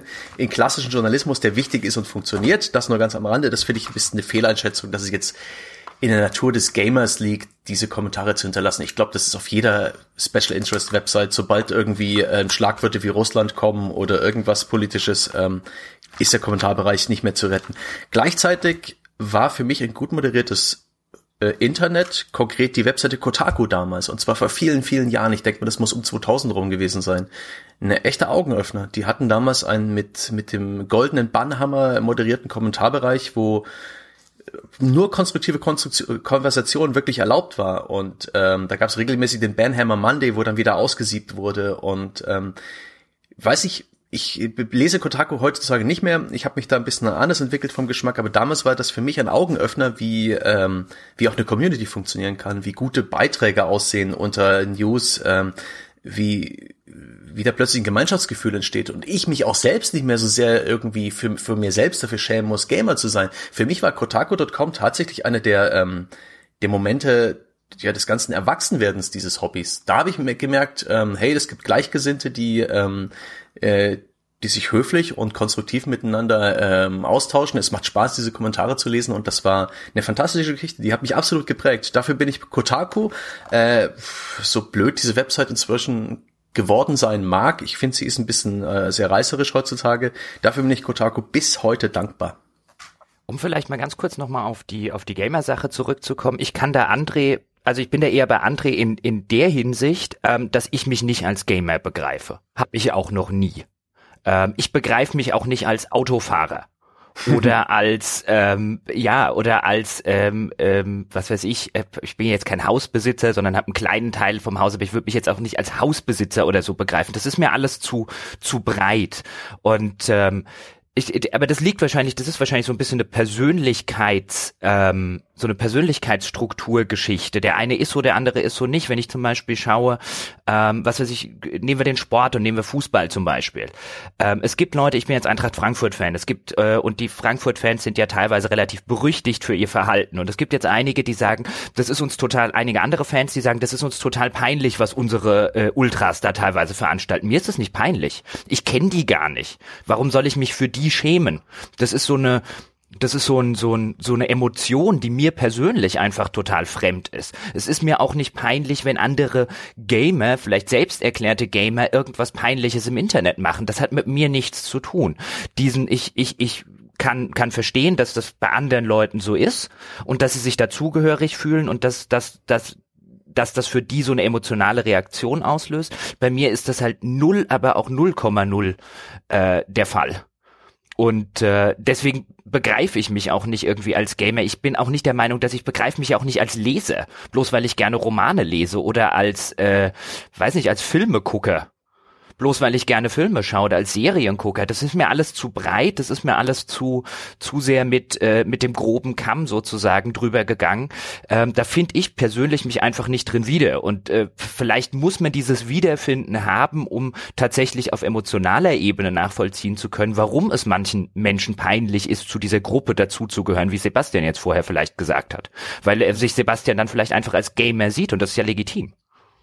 Das ist ja aber auch die, der typische Effekt bei dem, was jetzt heutzutage so, also dieses mit dem Fremdschämen, das ist ja so ein Modebegriff. Aber dieser Effekt, dass einem etwas peinlich sein kann, obwohl man selber gar nicht die handelnde Instanz ist, das ist ja, sage ich mal, schon althergebracht so. Also wenn sich jetzt, keine Ahnung, deine Freundin im Restaurant blamiert oder sowas, dann schämt man sich halt mit sozusagen. Ja. Und es gibt ja auch in dieser, diesem erweiterten Kontext, wenn man das Gefühl hat, dass eine Gruppe und äh, zu der man sich auch immer als zugehörig vielleicht identifiziert hat, etwas Peinliches tut. Also das mit der Peinlichkeit ist ja auch so ein ein, eine sozusagen auch eine, eine spekulative Emotion, nenne ich das jetzt mal. Also das richtet sich ja nicht nur auf das Tatsächliche, sondern auch auf, auf eine erwartete Haltung und auf ein erwartetes Bild bei der Gruppe, zu der man dazugehören möchte. Also das heißt, selbst wenn jetzt zum Beispiel die gesellschaftliche Akzeptanz für Computerspiele schon viel, viel progressiver ist, de facto, kann sich jemand trotzdem dafür schämen, weil in seinem Kopf das nicht so ist und deswegen die erwartete Reaktion der Gruppe eine andere ist, wenn er gegen Normen verstößt, die vielleicht de facto gar nicht mehr existieren, aber die für ihn tatsächlich noch relevant sind. Ja, aber dann, dann brauchst du, das ist ein sehr guter Punkt, aber dann brauchst du halt dieses Zugehörigkeitsgefühl. Also ich verstehe das ja, mir sind ja auch teilweise Dinge peinlich, die dann vielleicht Freunde oder Familienmitglieder mal machen. Um jetzt ein, ein, ein Beispiel zu nennen, wie du es gerade mit deiner, mit Freundin, die sich im Restaurant irgendwie daneben benimmt oder so. Wenn ich jetzt zum Beispiel mit meinem Bruder auf ein Folk-Konzert gehe und wir, wir äh, trinken noch äh, dabei äh, schön ein, ähm, dann äh, neigt mein Bruder dazu, bei späteren äh, Gassenhauer äh, Irish Folk Songs sehr laut mitzusingen. Und mein Bruder ist jetzt genauso wie ich nicht mit einer fantastischen Singstimme äh, gesegnet, sodass mir das immer so ein bisschen peinlich ist. Was, was jetzt so eine Situation, weil ich mich da halt dazugehörig fühle, ist ja mein Bruder und, und ich bin mit ihm zusammen dort. Ähm, äh, und was jetzt wahrscheinlich auch kein besonders, besonders, äh, keine besonders positive Emotion ist, weil eigentlich beneide ich ihn so ein bisschen dafür, dass er das einfach abstellen kann. Ich würde vielleicht auch einfach gern Windschief mitgrölen und mir keine Gedanken machen, was jetzt die ganzen Leute, die ebenfalls Windschief mitgrölen, ähm, jetzt über mich denken können. Aber äh, dann bin ich halt ein bisschen anders gestrickt. Aber wenn du diese Zusammengehörigkeitsgefühl hast, weil es ein Freund macht, weil es deine Freundin macht, weil es dein Bruder macht, ähm, weil es die, weil es jemand aus der Gruppe macht, mit der du jetzt vielleicht abends unterwegs bist. Wenn du das nicht hast, dann finde ich, fehlt mir dieses Peinlichkeitsding. Also Fremdschämen funktioniert für mich nur, wenn ich mich der Gruppe zugehörig fühle. Ich schäme mich jetzt zum Beispiel auch nicht fremd, wenn ich das Dschungelcamp gucke oder wenn ich irgendeine, ähm, wenn ich irgendeine RTL 2, was weiß ich, Frauentausch oder sonst was gucke. Da, da, da gibt's, habe ich kein Fremdschämen. Äh, weil ich kenne die Leute nicht und ich fühle mich da nicht zugehörig. Ja, also wie gesagt, ähm, da bin ich eigentlich ganz bei dir. Also auch da vielleicht nochmal zu, zu der Konkretisierung. Ich stimme ja Sebastian auch völlig zu mit seiner Einschränkung, die er gemacht hat. Also das ist sicherlich ein Ergebnis auch davon, wie Diskurs heutzutage insgesamt im Internet abläuft. Was ich meinte, ist, dass ich das Gefühl habe, und da sage ich auch ganz klar dazu, dass es wirklich nur so irgendwie aus dem Bauch raus, und das kann eine völlig falsche Zuschreibung sein, gefühlt habe ich das Gefühl, dass all dieses, lass die Computerspiele in Ruhe, das sind nur Spiele, wir brauchen keine progressiven Elemente in Computerspielen, gleichberechtigte Darstellung von Minderheiten oder von Frauen oder weiß der Geier was, das will ich alles nicht, ich möchte Testosteron geladene Unterhaltung, dieses, diese ganze liberale Scheiße geht mir auf den Sack und so weiter und so fort. Äh, also nichts gegen die Position jetzt unbedingt per se, sondern die Art und Weise, wie sie teilweise vertreten wird. Man kann ja legitimerweise auch eine gewisse Bestandswahrung betreiben. Aber ähm, das ist so ein Ding, wo ich immer das Gefühl habe, das sind aber ehesten die Leute, die sich selber als Gamer beschreiben und Gamer eben wirklich als, als äh, eher als ein inzwischen einem ein Markenname, ja, von so einer Gruppe. Also Gamergate ist natürlich das Ding, wo ich immer so ein bisschen meine Hasspickel kriege. Und ähm, das ist halt so das Ding, wo ich das Gefühl habe, die Leute, die sich so als Gamer beschreiben und für die das tatsächlich eine Bedeutung hat, das ist so, das sind die, denen ich am ehesten zutraue, dass ich sie in so einer Kommentarsektion sehe und mir denke so, pff. aber logischerweise ähm, das ist, das ist ein Phänomen, das, äh, das jetzt nicht irgendwo exklusiv nur bei Computerspielen auftritt ja, oder sowas. Das, das ist, das, ich wollte es gerade sagen. Also ich meine, das Phänomen siehst du überall. Die fundamentalistischsten Elemente, um es so rum zu sagen, sind in der Regel die, die am überzeugtesten davon sind, die repräsentativsten zu sein und die größten Fans zu sein. Das ist überall so, ob das jetzt im, im, im, Fußballbereich ist, äh, wenn wir wenn wir jetzt in den oder generell im Sportbereich ähm, oder oder in jedem anderen Hobby auch. Also gerade die die die Fundis sozusagen sind immer die oder meistens die, die äh, sehr, sehr aufrichtig und sehr, sehr felsenfest davon überzeugt sind, dass sie die größten Fans sind und sie diejenigen oder auch vielleicht in einem gesamtgesellschaftlichen Sinne die größten Gläubigen sind zum Beispiel ähm, äh, und dass sie absolut repräsentativ für alle anderen handeln die da dazugehören. Das halte ich, das scheint mir im Gaming-Segment äh, äh, einfach nur wieder zu spiegeln, was überall anders auch der Fall ist. Und ich glaube, das sagt auch sehr wenig über diese Gamer aus. Das sagt einfach nur was aus äh, über das, äh, über die fanatische Seite des Fanseins. Äh, ich, äh, ich weiß nicht, ich dachte, Sebastian möchte vielleicht mal wieder was sagen. ja, ich habe gerade überlegt, dieser ganze Gamer-Begriff ist auch ein ziemliches Kunstwort. Wichtig für Marketing, äh, äh, als, als nette Abkürzung, äh, genauso wie Millennials, was auch immer wieder in den Raum gestellt wird, wenn es um Wirtschaft geht oder irgendwelche äh, Vorgänge und Gesellschaft. Äh, es gibt den Millennial genauso wenig wie den Gamer. Ihr habt ja vorhin oft drüber geredet. Es ist ein Hobby und äh, dieser Begriff ist auch, je länger ich drüber nachdenke, desto furchtbarer ist er. Wirklich ja. erhitzt wie ist es denn, also weißt du, was, was ich zum Beispiel aber übrigens auch nachvollziehen kann, und das ist so das Ding, wo ich, wo ich äh, auch vorhin schon am Eingangs gesagt habe, dass ich da so ein bisschen den größten Block sehe, wo man dieses Thema tatsächlich durchaus, also zumindest ich kann das da auch ein bisschen mit Überzeugung mehr diskutieren oder mit Erfahrung aus erster Hand. Es gibt Aspekte an Computerspielen, die sind mir ein bisschen peinlich. Also oh ja, zum Beispiel, ich habe hier im Podcast schon oft genug erzählt, dass ich eine gewisse Vorliebe für sehr explizite Gewaltdarstellungen in Spielen habe, solange sie einen gewissen Grad des Realismus nicht überschreiten. Das zum Beispiel einem uninitiierten Menschen einfach mal so zu erzählen, der auch nicht diese Computerspielerfahrung selbst gemacht hat, um das irgendwie kontextualisieren zu können, das wäre mir schon erstmal in gewisser Weise peinlich. Also da würde ich vor erstmal zurückschrecken oder ich, es würde eine sehr lange Disclaimer vorneweg geben, ähnlich hm. wie jetzt. Der persönliche Videospielgeschmack ist ja auch sehr entlarvend. Den will man vielleicht gar nicht öffentlich haben. Das ist so ein bisschen wie die, wie die Browsing History. Die will mir ja auch nicht ähm, mit seinen, mit seinen, mit, mit aller Welt teilen.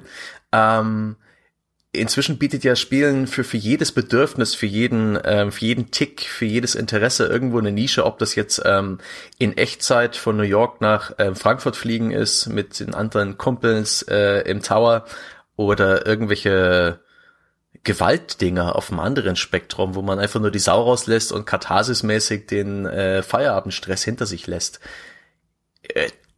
Ich glaube, das sind sehr intime Momente auch, die Gaming ähm, bedient. Äh, und das ist auch etwas, das muss man nicht unbedingt teilen mit anderen. Das ist einem dann vielleicht peinlich, wenn man, weil man ja schon gewissermaßen nur mit sich selbst und dem Spiel, da lässt man schon alle, alle Hüllen runter und ähm, die Deckung, das wollte ich sagen. Und ähm, das ist vielleicht etwas, was man einfach nicht teilen will mit anderen. Das ist Gaming ist vielleicht manchmal einfach zu intim.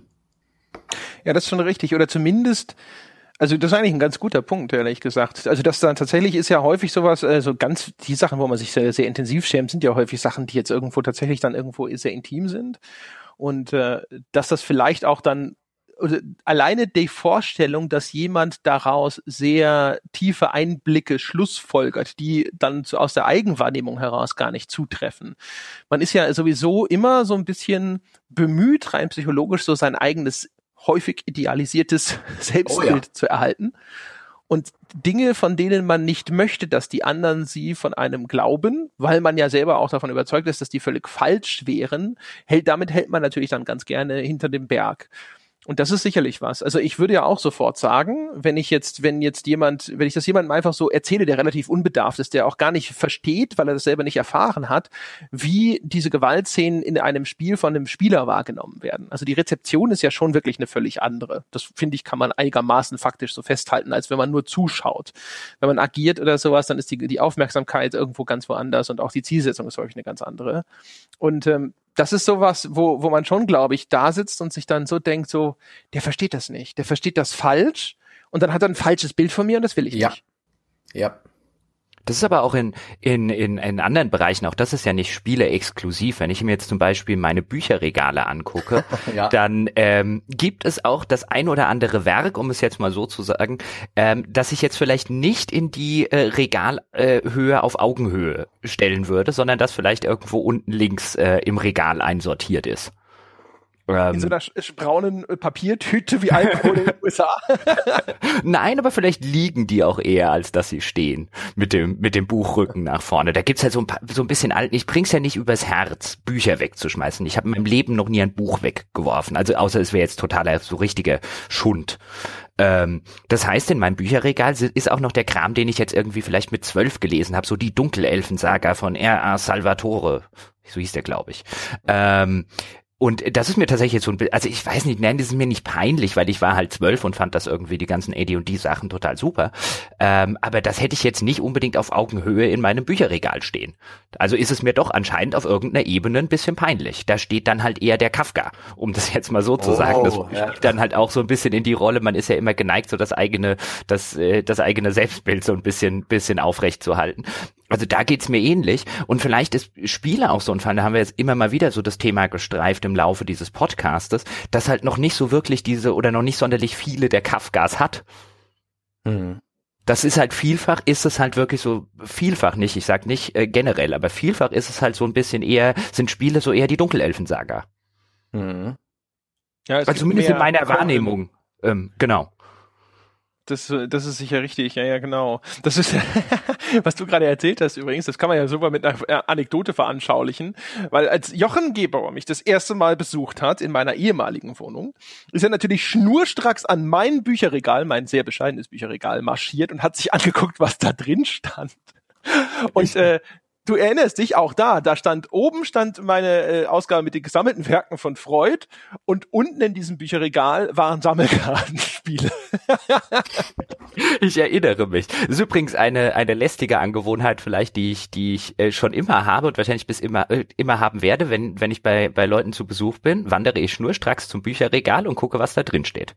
Ich gehöre nicht zu den Menschen, die heimlich in anderer Leute äh, Badezimmerschränkchen wühlen. Ich habe mir sagen lassen, das sei äh, sei so eine Sache, die manche Leute machen. Das finde ich ja ganz, ganz grässlich. Also ich würde ja nie, würde ja nie schnüffeln, aber wer so seine Bücher, wer seine Bücher halt im Regal hat, der muss damit leben, dass ich gucke, was da drin steht. Ich sehe von hier aus. Psychotest auf Facebook oder so. Ja, so, so, so zeigst so, mir deine Bücher und ich sage dir, wer du bist. Ich muss dringend Sachen wegbringen, bevor äh, du mich besuchst. Ich sehe von hier aus einen Oswald Kolle. Super gut. Zeitlos, zeitlose Klassiker. Der Mann hat Lust. Eine, ein Aspekt an, an, an Charme, was Gaming angeht. Wir hatten Zeit, die Zeit, die man verbrennt, ähm, dieses Selbstbild, das man sich vielleicht auch selbst aufbaut, die Intimität. Geld, das man ausgegeben hat, habe ich auf meinem Zettel noch. Ich habe mal äh, eine Freundin von mir, von der ich nicht wusste, dass sie spielt. Sie spielt dazu ein Handyspiel, ich glaube Clash of Clans oder sowas ähnliches. Und hat da schon über 170 Euro investiert, was ihr hochnotpeinlich ist. Das ist auch ein interessanter Aspekt. Ähm, oh ja, das stimmt. Geld ist ein guter Punkt. Äh, äh, genau, wie viel Geld man in die, Sche in, diese, in die Scheiße, in das Hobby investieren kann, wenn man nicht aufpasst. Insbesondere, wenn man ähm, plötzlich irgendwie, äh, ich glaube, das geht vielen jungen Leuten so, aus der Schule rauskommt, eine Ausbildung hinter sich hat und plötzlich hat man einen, äh, einen Job und disposable income, also Geld übrig und man kann es in diese Hobbys investieren. Und jedes Mal, wenn ich mir die Konsole zum Start gekauft habe, habe ich das bereut es war mir nicht peinlich, aber ich habe es bereut, weil ich wusste genau, dass ich mich auf ein Jahr ähm, Spieledürre einlasse und dann werden die Konsolen besser und billiger in der zweiten Iteration. Auch meine PlayStation VR, die habe ich mir aus glühendem VR-Enthusiasmus gekauft, in, in, der, in der Gewissheit, dass das Ding mehr rumliegen als benutzt werden wird. Und genauso ist es. Ist mir auch nicht peinlich, aber wenn man mal zusammenrechnet, was man in Spiele so investiert, kann das schon peinlich werden. Insbesondere, wenn man eben in die Free-to-Play-Falle tappt. Ich glaube, da fühlen sich Leute richtig, ja, das, das gesteht niemand gern. Lustigerweise, bei mir ist es eher so ein bisschen andersrum. Also ich habe ja schon mehrfach im Podcast auch erwähnt, dass ich äh, immer mal wieder äh, Lord of the Rings Online spiele. Das ist ja ein Free-to-Play-Spiel. Ähm, mir ist viel peinlicher tatsächlich nicht das Geld, das ich dort vielleicht jetzt für irgendwelche Kosmetik-Items ausgegeben habe. Ich habe mir, glaube ich, irgendwann mal für 30 Euro äh, äh, alle Klassenreittiere gekauft, die es halt so Shop-exklusiv gibt, weil ich hatte halt das Geld über. Das ist mir bis heute nicht peinlich. Viel peinlicher sind mir die Sachen, die ich hätte für irgendwie 5 Euro kaufen können und stattdessen 25 Stunden dafür gegrindet habe. Das ist mir peinlich, weil das ist dumm. Ja. Das ist super. Ja, das ist schon, aber ah, also ich, ich, ich habe zumindest in jungen Jahren habe ich zum Beispiel schon, ich habe schon gelogen, wie viel etwas gekostet hat, das ich mir gekauft habe in, für mein Spielehobby. Dann meistens aber also äh, aus exklusiv gegenüber Eltern äh, weil ich halt nicht wollte, dass dann halt die übliche Ansprache kommt von wegen so, mein Gott, ja, gibt deine Kohle für was Anständiges aus und sonst irgendwas, aber äh, da ist es halt auch so, da, also das war mir in gewisser Weise dann halt auch so ein bisschen peinlich, weil ich auch da wusste, dass ich quasi gegen das Wertesystem verstoßen habe, das, das mir beigebracht wurde, just von diesen Menschen. Und wo ich dann gesagt habe, so, ja, das, nee, nee, was habe ich günstig gekriegt, hier war irgendwo, ne, 40 Euro oder sowas und 80 hat es halt gekostet oder sowas, also das, das gab's schon durchaus und heute, also so richtig peinlich, also das, wie gesagt, wir hatten ja schon drüber gesprochen, dass man, dass wir das, dass, dass wir den Begriff jetzt auch vielleicht ein bisschen weitläufiger verwenden und nicht nur in dem Sinne, dass man jetzt wirklich da sitzt und rot anläuft, wenn man davon spricht. Aber ähm, da gibt so einige, also dass ich damals zum Beispiel extra nach Offenbach gefahren bin, um Mortal Kombat einen Tag früher zu kaufen, würde ich jetzt, glaube ich, hier, äh, ja, äh, so im Podcast, in einem Gaming-Podcast, da ist man ja auch wieder so ein bisschen in so seiner, in seiner glücklichen Echokammer. Ne? Da gibt's äh, genügend Leute, die das irgendwie nachvollziehen können, die schon mal irgendeinen Quatsch gemacht haben, weil sie total scharf auf so ein Spiel waren. Würde ich aber jetzt auch vielleicht nicht jedem auf die Nase binden, auch ausgerechnet bei dem Spiel nicht. Ich habe mir als Battle Armor Student mein Sparkassensparbuch, was ich irgendwie als Zwölfjähriger oder Zehnjähriger bekommen habe, von meinen Eltern aufgelöst, um mir eine GeForce Grafikkarte zu kaufen. Das war mir währenddessen sogar schon peinlich. ja, das, äh, ja, das, ja, stimmt schon. Also solche Sachen, ja. ich weiß gar nicht. Ich habe halt auch zum Beispiel, ich, ich, ich habe eine wirklich eine vergleichsweise kleine Sammlung von so älteren Konsolen, aber ich habe halt auch schon auf eBay dann für so in Anführungsstrichen Klassiker habe ich halt auch schon Geld ausgegeben ich habe mir für das Mega Drive dieses Landstalker gekauft, was halt immer als so ein großes, unbekanntes Action-Rollenspiel auf dem Mega Drive galt zum Beispiel. Und das war halt in, eine, eine Weile lang, war das ein bisschen schwerer zu kriegen. Ich habe da jetzt keine Unsummen für bezahlt, aber ich, ich oh Gott, ich weiß es nicht mehr. Das wird auch so irgendwo nur in dieser 60, 80 Euro Ecke gewesen sein und so. Aber das war halt auch was, wo ich damals gedacht habe, so, boah, das ist so unvernünftig. So unvernünftig, so viel Geld für so ein altes Ding zu auszugeben, nur damit du es auf diesem Originalgerät spielen kannst. Aber ich wollte es so gerne haben. Die großen Investitionen sind oft unvernünftig, aber ich glaube, wirklich peinlich wird's, wenn äh, wenn man verführt wird zu sowas. Ähm, ein Kumpel von mir ist bei so einem Flashspiel Backyard Monsters oder ich glaube es ist Backyard Monsters, so ein klassisches Derivat. Man baut seine eigene Basis auf und kann äh, die anderer Spieler attackieren. Und er hat da mal einen Abend gehabt, wo er sich mit irgendjemanden so schwer in die Haare bekommen hat, dass er wirklich einfach mal Geld in die Hand genommen hat, auch nicht viel, um dann einfach alles platt zu machen von, von seinem Gegner, dass eben die ganzen Cooldowns äh, gelöscht werden und er sofort wieder angreifen konnte und hat einfach mit vielleicht 30 Euro so viel Schaden wie möglich bei seinem bei seinem Widersacher angerichtet. Und ich glaube, das ist ihm bis heute richtig peinlich. Da äh, so, weil sowohl das Geld äh, weg ist, als auch der Grund dafür so ein, so ein äh, etwas primitiver ist. Äh, nicht gerade die äh, ehrenhafteste Sache. Das fand ich ganz interessant. Aber sowas ist mir noch nie passiert. Ich habe die ganze Zeit überlegt, hatte ich schon mal im Mehrspieler-Modi, man kennt ja diese Daisy-Videos und Anekdoten, hatte ich da schon mal ein Erlebnis, äh, wo mir mein Handeln peinlich gewesen ist. Aber aus meinem persönlichen Erfahren nicht, weil ich auch nicht so viel Mehrspieler spiele. Aber ähm, ich glaube, auch da kann es passieren, dass man dann irgendwie mit äh, mit sich selbst konfrontiert ist und auch dann sehr, sehr uncoole Entscheidungen trifft, die einem vielleicht nachher peinlich sind, weil man in dem Moment, äh, sie Ninja-Looten bei äh, MMOs und sowas, die in dem Moment halt die einfach wichtig erscheinen. Ich glaube, MMOs sind auch ein, ein toller Quell für, für solche Emotionen. Was ist denn mit den mit den Klickerspielen, Sebastian? Ich weiß, bei der Gamestar habe ich dich mehrfach gedrängt, doch mal ein Video zu deinen Cookie-Clickers und so zu machen, aber du wolltest nie so recht. Äh, weil's, war das auch ein bisschen peinlich oder war das, weil du gesagt hast, ich nee, weiß nicht, was ich da erzählen es, soll? Es gibt nicht so viel her. Die die Dinge üben eine Faszination aus. Die ist mir nicht peinlich. Okay, Sakura-Clicker war peinlich. Da haben die kleinen Asiatinnen immer so gestöhnt. Aber das war nur die Inszenierung. Alle sind gleich.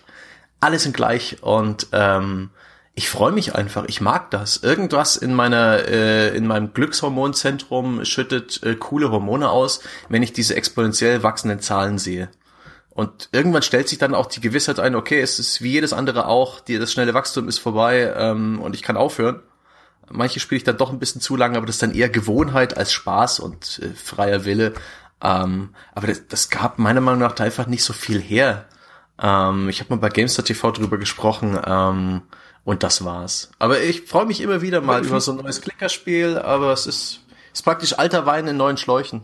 wie, wie, machen die Figuren bei Sakura Clicker? Ja, Sebastian, mach es nach. Du kannst es sehr schön nachmachen. Ah, ah, ah. So ungefähr.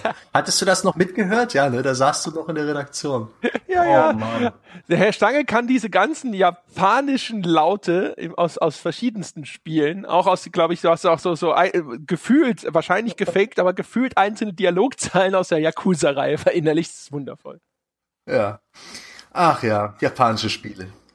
es, es, es kommt ja auch, es, es, es kommt ja auch immer so ein bisschen auf den Kontext an. Auch da finde ich es ganz interessant. Ich habe äh, jetzt habe ich so ein bisschen äh, auch drüber nachgedacht, weil Sebastian so äh, das Stöhnen der Figuren erwähnt hat. Also gerade wenn wir über über Sex in Spielen reden und äh, gerade auch in Mainstream-Spielen zum Beispiel. Ich hatte neulich eine Diskussion ähm, mit Hörern tatsächlich äh, äh, und Leuten aus dem aus dem Forum, ähm, in denen es unter anderem dann zu Mass Effect äh, kam. Und dann haben wir irgendwie so drüber geredet, naja, mit wem hatten kanonisch euer Shepard eine Beziehung gehabt? Und dann äh, wurde halt auch teilweise die Wortwahl etwas derber. Und ich glaube, ich habe irgendwann geschrieben, sehr bewusst so geschrieben, ähm, ich habe die blaue geknattert und ähm, äh, bewusst sage ich in dem Fall so, weil weil Mass Effect so ein bisschen auf dieser auf dieser man könnte sogar argumentieren sexistischen äh, äh, Achievement Sache so ein bisschen funktioniert mit seinen sexuellen Beziehungen. Weil du hast halt am Ende dieses Achievement erreicht, du hast halt eine davon, welche du dir jetzt auch immer ausgesucht hast, ähm, von diesen, von diesen eigentlichen Objekten, so kann man es ja machen und äh, äh so kann man es ja formulieren, wenn man das so, so sehen möchte, ähm, hast du jetzt da das Achievement erreicht.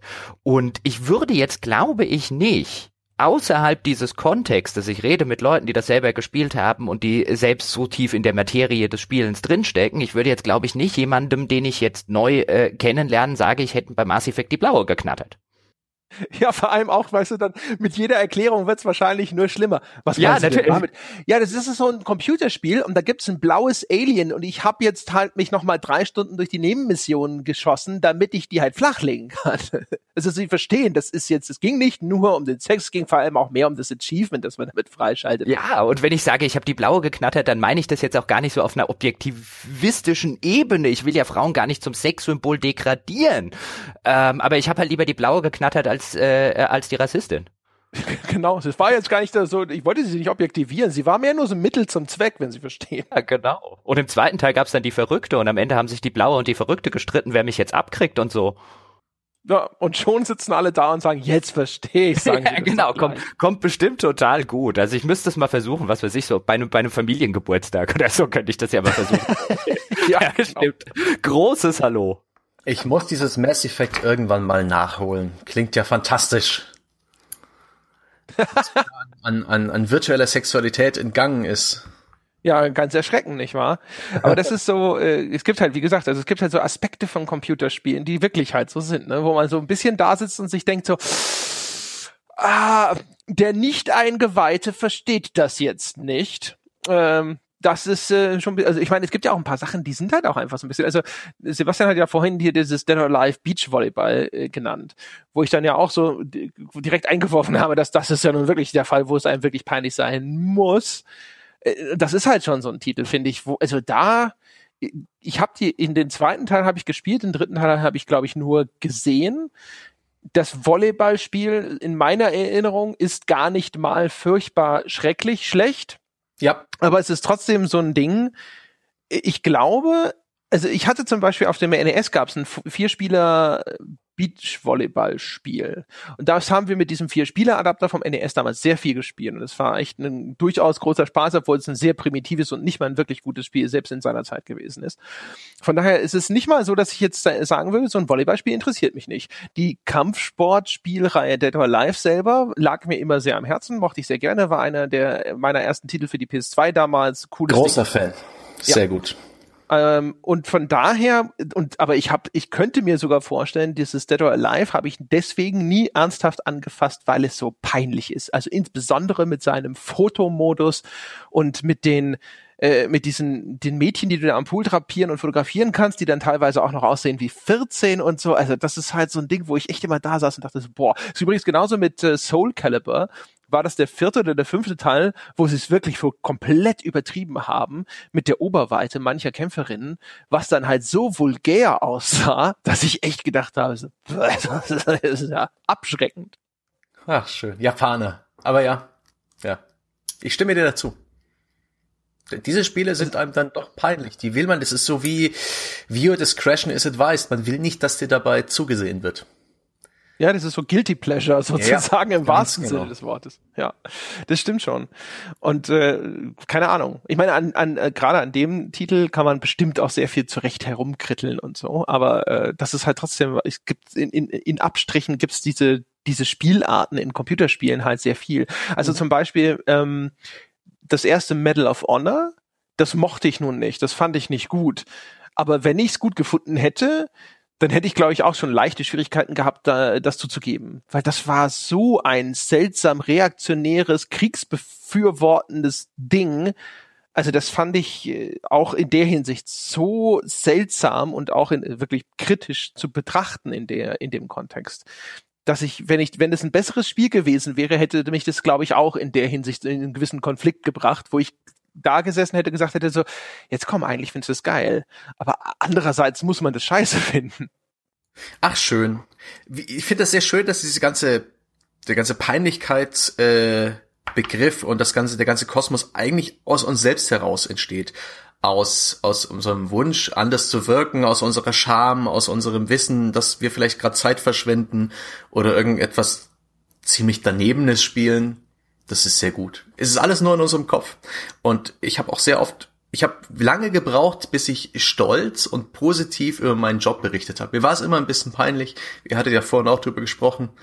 Aber eigentlich äh, habe ich das auch immer gleich mit dazu gesagt, weil ich ein bisschen verlegen rumgestammelt habe und versucht habe, das zu erklären, statt zu sagen, ey, ich berichte über Videospiele und das ist total geil. Das musste ich lernen.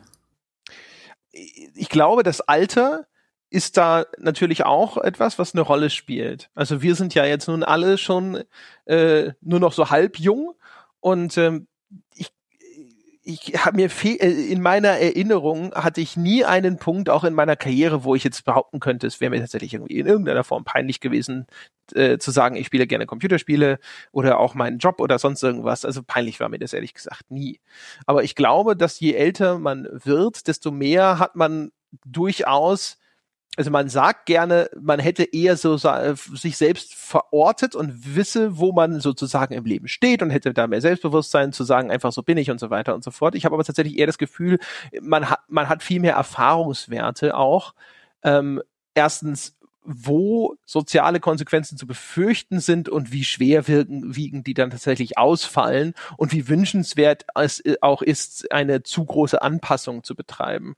Und ich glaube, in der Hinsicht ist es etwas, ist natürlich vielleicht, oder ist es der Altersstarrsinn, aber ich habe das Gefühl, so die Erkenntnis ist inzwischen so da, dass man sich denkt, naja, ich es bringt eigentlich auch gar nichts, übermäßig so zu tun, als sei man etwas, was man gar nicht ist. Mhm. Äh, weil am Ende das Ergebnis dann gar nicht das gewünschte ist, dann sitzen, äh, äh, dann respektieren dich vielleicht Leute, aber deren Respekt dann am Ende vielleicht gar nichts wert ist oder gar nicht so viel bedeutet, wie man sich das ursprünglich immer vorgestellt hat. Und ich glaube, in der Hinsicht sind wir da vielleicht auch ein bisschen gesetzter. Vielleicht ist das auch ein Problem, was jüngere Leute eher betrifft, die vielleicht eben an einem Punkt in ihrem Leben sind, wo sie da noch viel mehr so ein bisschen gucken müssen. Wo wollen sie denn hinterher hingehören und wo sollten sie gerade hingehören? In welchem Umfeld bewegen sie sich gerade und müssen sich da vielleicht sogar anpassen und so weiter. Da stimme ich dir zu. Das, das geht ja so ein bisschen, ähm, äh, da hatten wir es, glaube ich, so eingangs drüber. Also wenn ich jetzt, wenn ich jetzt einen Sohn hätte oder wenn ich jetzt bei meiner Nichte zum Beispiel gucke und äh, ähm, die würden jetzt sagen, hilf mir mal bei einer Bewerbung. Auch da würde ich dann ja sagen, wenn das jetzt, wenn das jetzt so die gleichen, äh, wenn, wenn die jetzt so das Hobby hätten, so wie ich das früher gehabt habe, ähm, auch da würde ich ja dann wahrscheinlich als als Vater zum Beispiel sagen, das würde ich da jetzt nicht unbedingt reinschreiben. Auch da wäre mir jetzt zum Beispiel, ich weiß, es ist natürlich immer schwer, sich in die Lage zu versetzen, auch da wäre es jetzt so ein, ein ähm, äh, so ein bisschen ein Fall von, ich kann natürlich schlecht einschätzen, wie ich jetzt, ob mir jetzt, ich, wie man sich als Vater verhalten würde, wenn man kein Vater ist. Ich nehme jetzt aber nicht an, dass es mir peinlich wäre, wenn mein Sohn oder meine Tochter jetzt äh, das Hobby spielen hätten. Aber auch da würde ich immer noch sagen, ich würde es jetzt vielleicht nicht unbedingt in die Bewerbung schreiben. Klar, aber Bewerbung ist natürlich halt echt, das ist nochmal meistens ein anderer Kontext, wo man halt dann auch sehr bewusst irgendwo diese strategischen Entscheidungen trifft, was man jetzt preisgibt und was nicht. Und manche Sachen schreibt man vielleicht sogar auch rein, um halt einen bestimmten Eindruck zu erzeugen. Das hatten wir ja vorhin auch schon. Ich könnte mir vorstellen, dass ähm, man ist halt von äußeren Einflüssen, glaube ich, nicht mehr so stark angreifbar, sobald man mal verstanden hat, wie viel Wert und wie viel Wirkung sie tatsächlich haben. Also umgekehrt zum Beispiel, auch, auch der Computerspieler zum Beispiel oder Computerspieler untereinander sind ja genauso, dass sie sich da man, man spricht ja jetzt zum Beispiel, wenn es um Körperbilder geht, gerne um dieses Body-Shaming, ja, also wenn jemand nicht irgendwie so ganz die Idealmaße hat und so und dann sich Leute darüber lustig machen. Und es gibt ja auch zum Beispiel, also Computerspieler ziehen dann ihrerseits zum Beispiel über Leute her, die an sowas wie diesen Large Area Role-Playing Games, kurz LARPs, teilnehmen, die sich halt als Elfen verkleiden und durch den Wald laufen. Da sitzen dann gerne Computerspieler, die sich an anderer Stelle beschweren, man würde sie gesellschaftlich nicht akzeptieren da und sagen, was für blöde Nerds, ja, äh, was für soziale Loser. Und das ist ja tatsächlich immer diese, diese, das ist das, was da, glaube ich, halt immer wirksam wird, psychologisch, dass die Leute das Gefühl haben, sie würden jetzt halt hier in irgendeine Schublade einsortiert und wo auch gerne mal solche, solche Bilder dann eben auch innerhalb der, der Computerspieler herumgeworfen werden, so nach dem Motto, so, ja, also das, was wir machen, das ist ja cool und normal, aber sowas? Nein, nein, nein. Und das ist natürlich dann halt was, ich glaube, wenn man erstmal lange genug sowas erlebt und beobachtet hat oder sowas, dann weißt du halt, dass du das auch tatsächlich einfach ausblenden kannst und das ist dann egal. Während wenn du natürlich eine Bewerbung schreibst und du willst halt die Chance bekommen, überhaupt eingeladen zu werden, damit die Leute dich persönlich kennenlernen, was ja dann halt wirklich der, der, der wirklich entscheidendere Faktor ist, dann musst du dir natürlich schon überlegen, wie kann ich sozusagen die Chancen in dem Punkt maximieren und welche, welche Sachen helfen mir dabei und welche Sachen erhöhen vielleicht einfach nur mein Risiko. Nicht mal, dass ich tatsächlich fest daran glaube, dass das jetzt irgendwo einen negativen Effekt hat, aber es muss ja, man muss, es geht ja um Risikominimierung. Es geht ja nur um mögliche Fehlerquellen einfach dann auszuschließen. Ja. Ich habe jetzt darauf gewartet, ob Sebastian äh, dazu noch was sagen will. Offensichtlich. Mir fällt nicht. nicht wirklich was ein. Wir müssen uns ja Gott sei Dank nicht verstecken. Es, Nein. ist, es ist ja alles nicht so schlimm ich glaube, viel passiert, wie gesagt, in unseren Köpfen für eine Selbstwahrnehmung.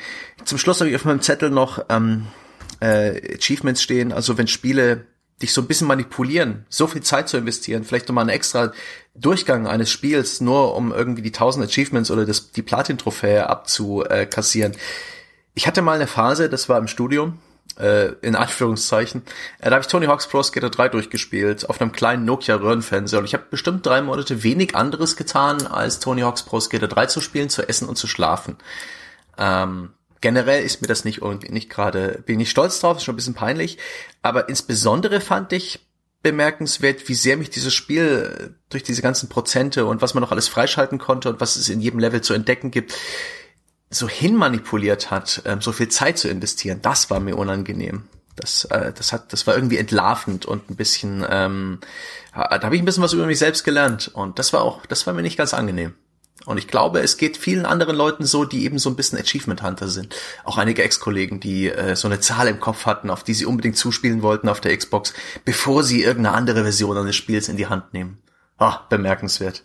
Ich bin so, ich bin genau aus dem Grund, die du, die du nennst, ich bin so froh. Ich meine, ich leide ja schon unter einem, einem akuten Anfall von Completion. 150 Stunden in Dragon Age Inquisition, yeah. einem mittelmäßigen, mittelmäßigen, langweiligen Rollenspiel. Ich weiß es doch. Aber ich Pui. bin so froh, ich bin, ja, ich gehe jetzt gleich in die Ecke und schäme mich. Aber ich bin, ich bin, ich bin so froh, dass ich wenigstens nur den Completionism habe und mir Achievements total egal sind.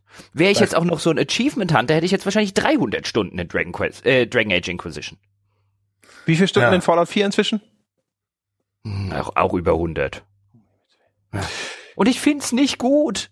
Was ist, what is wrong with me?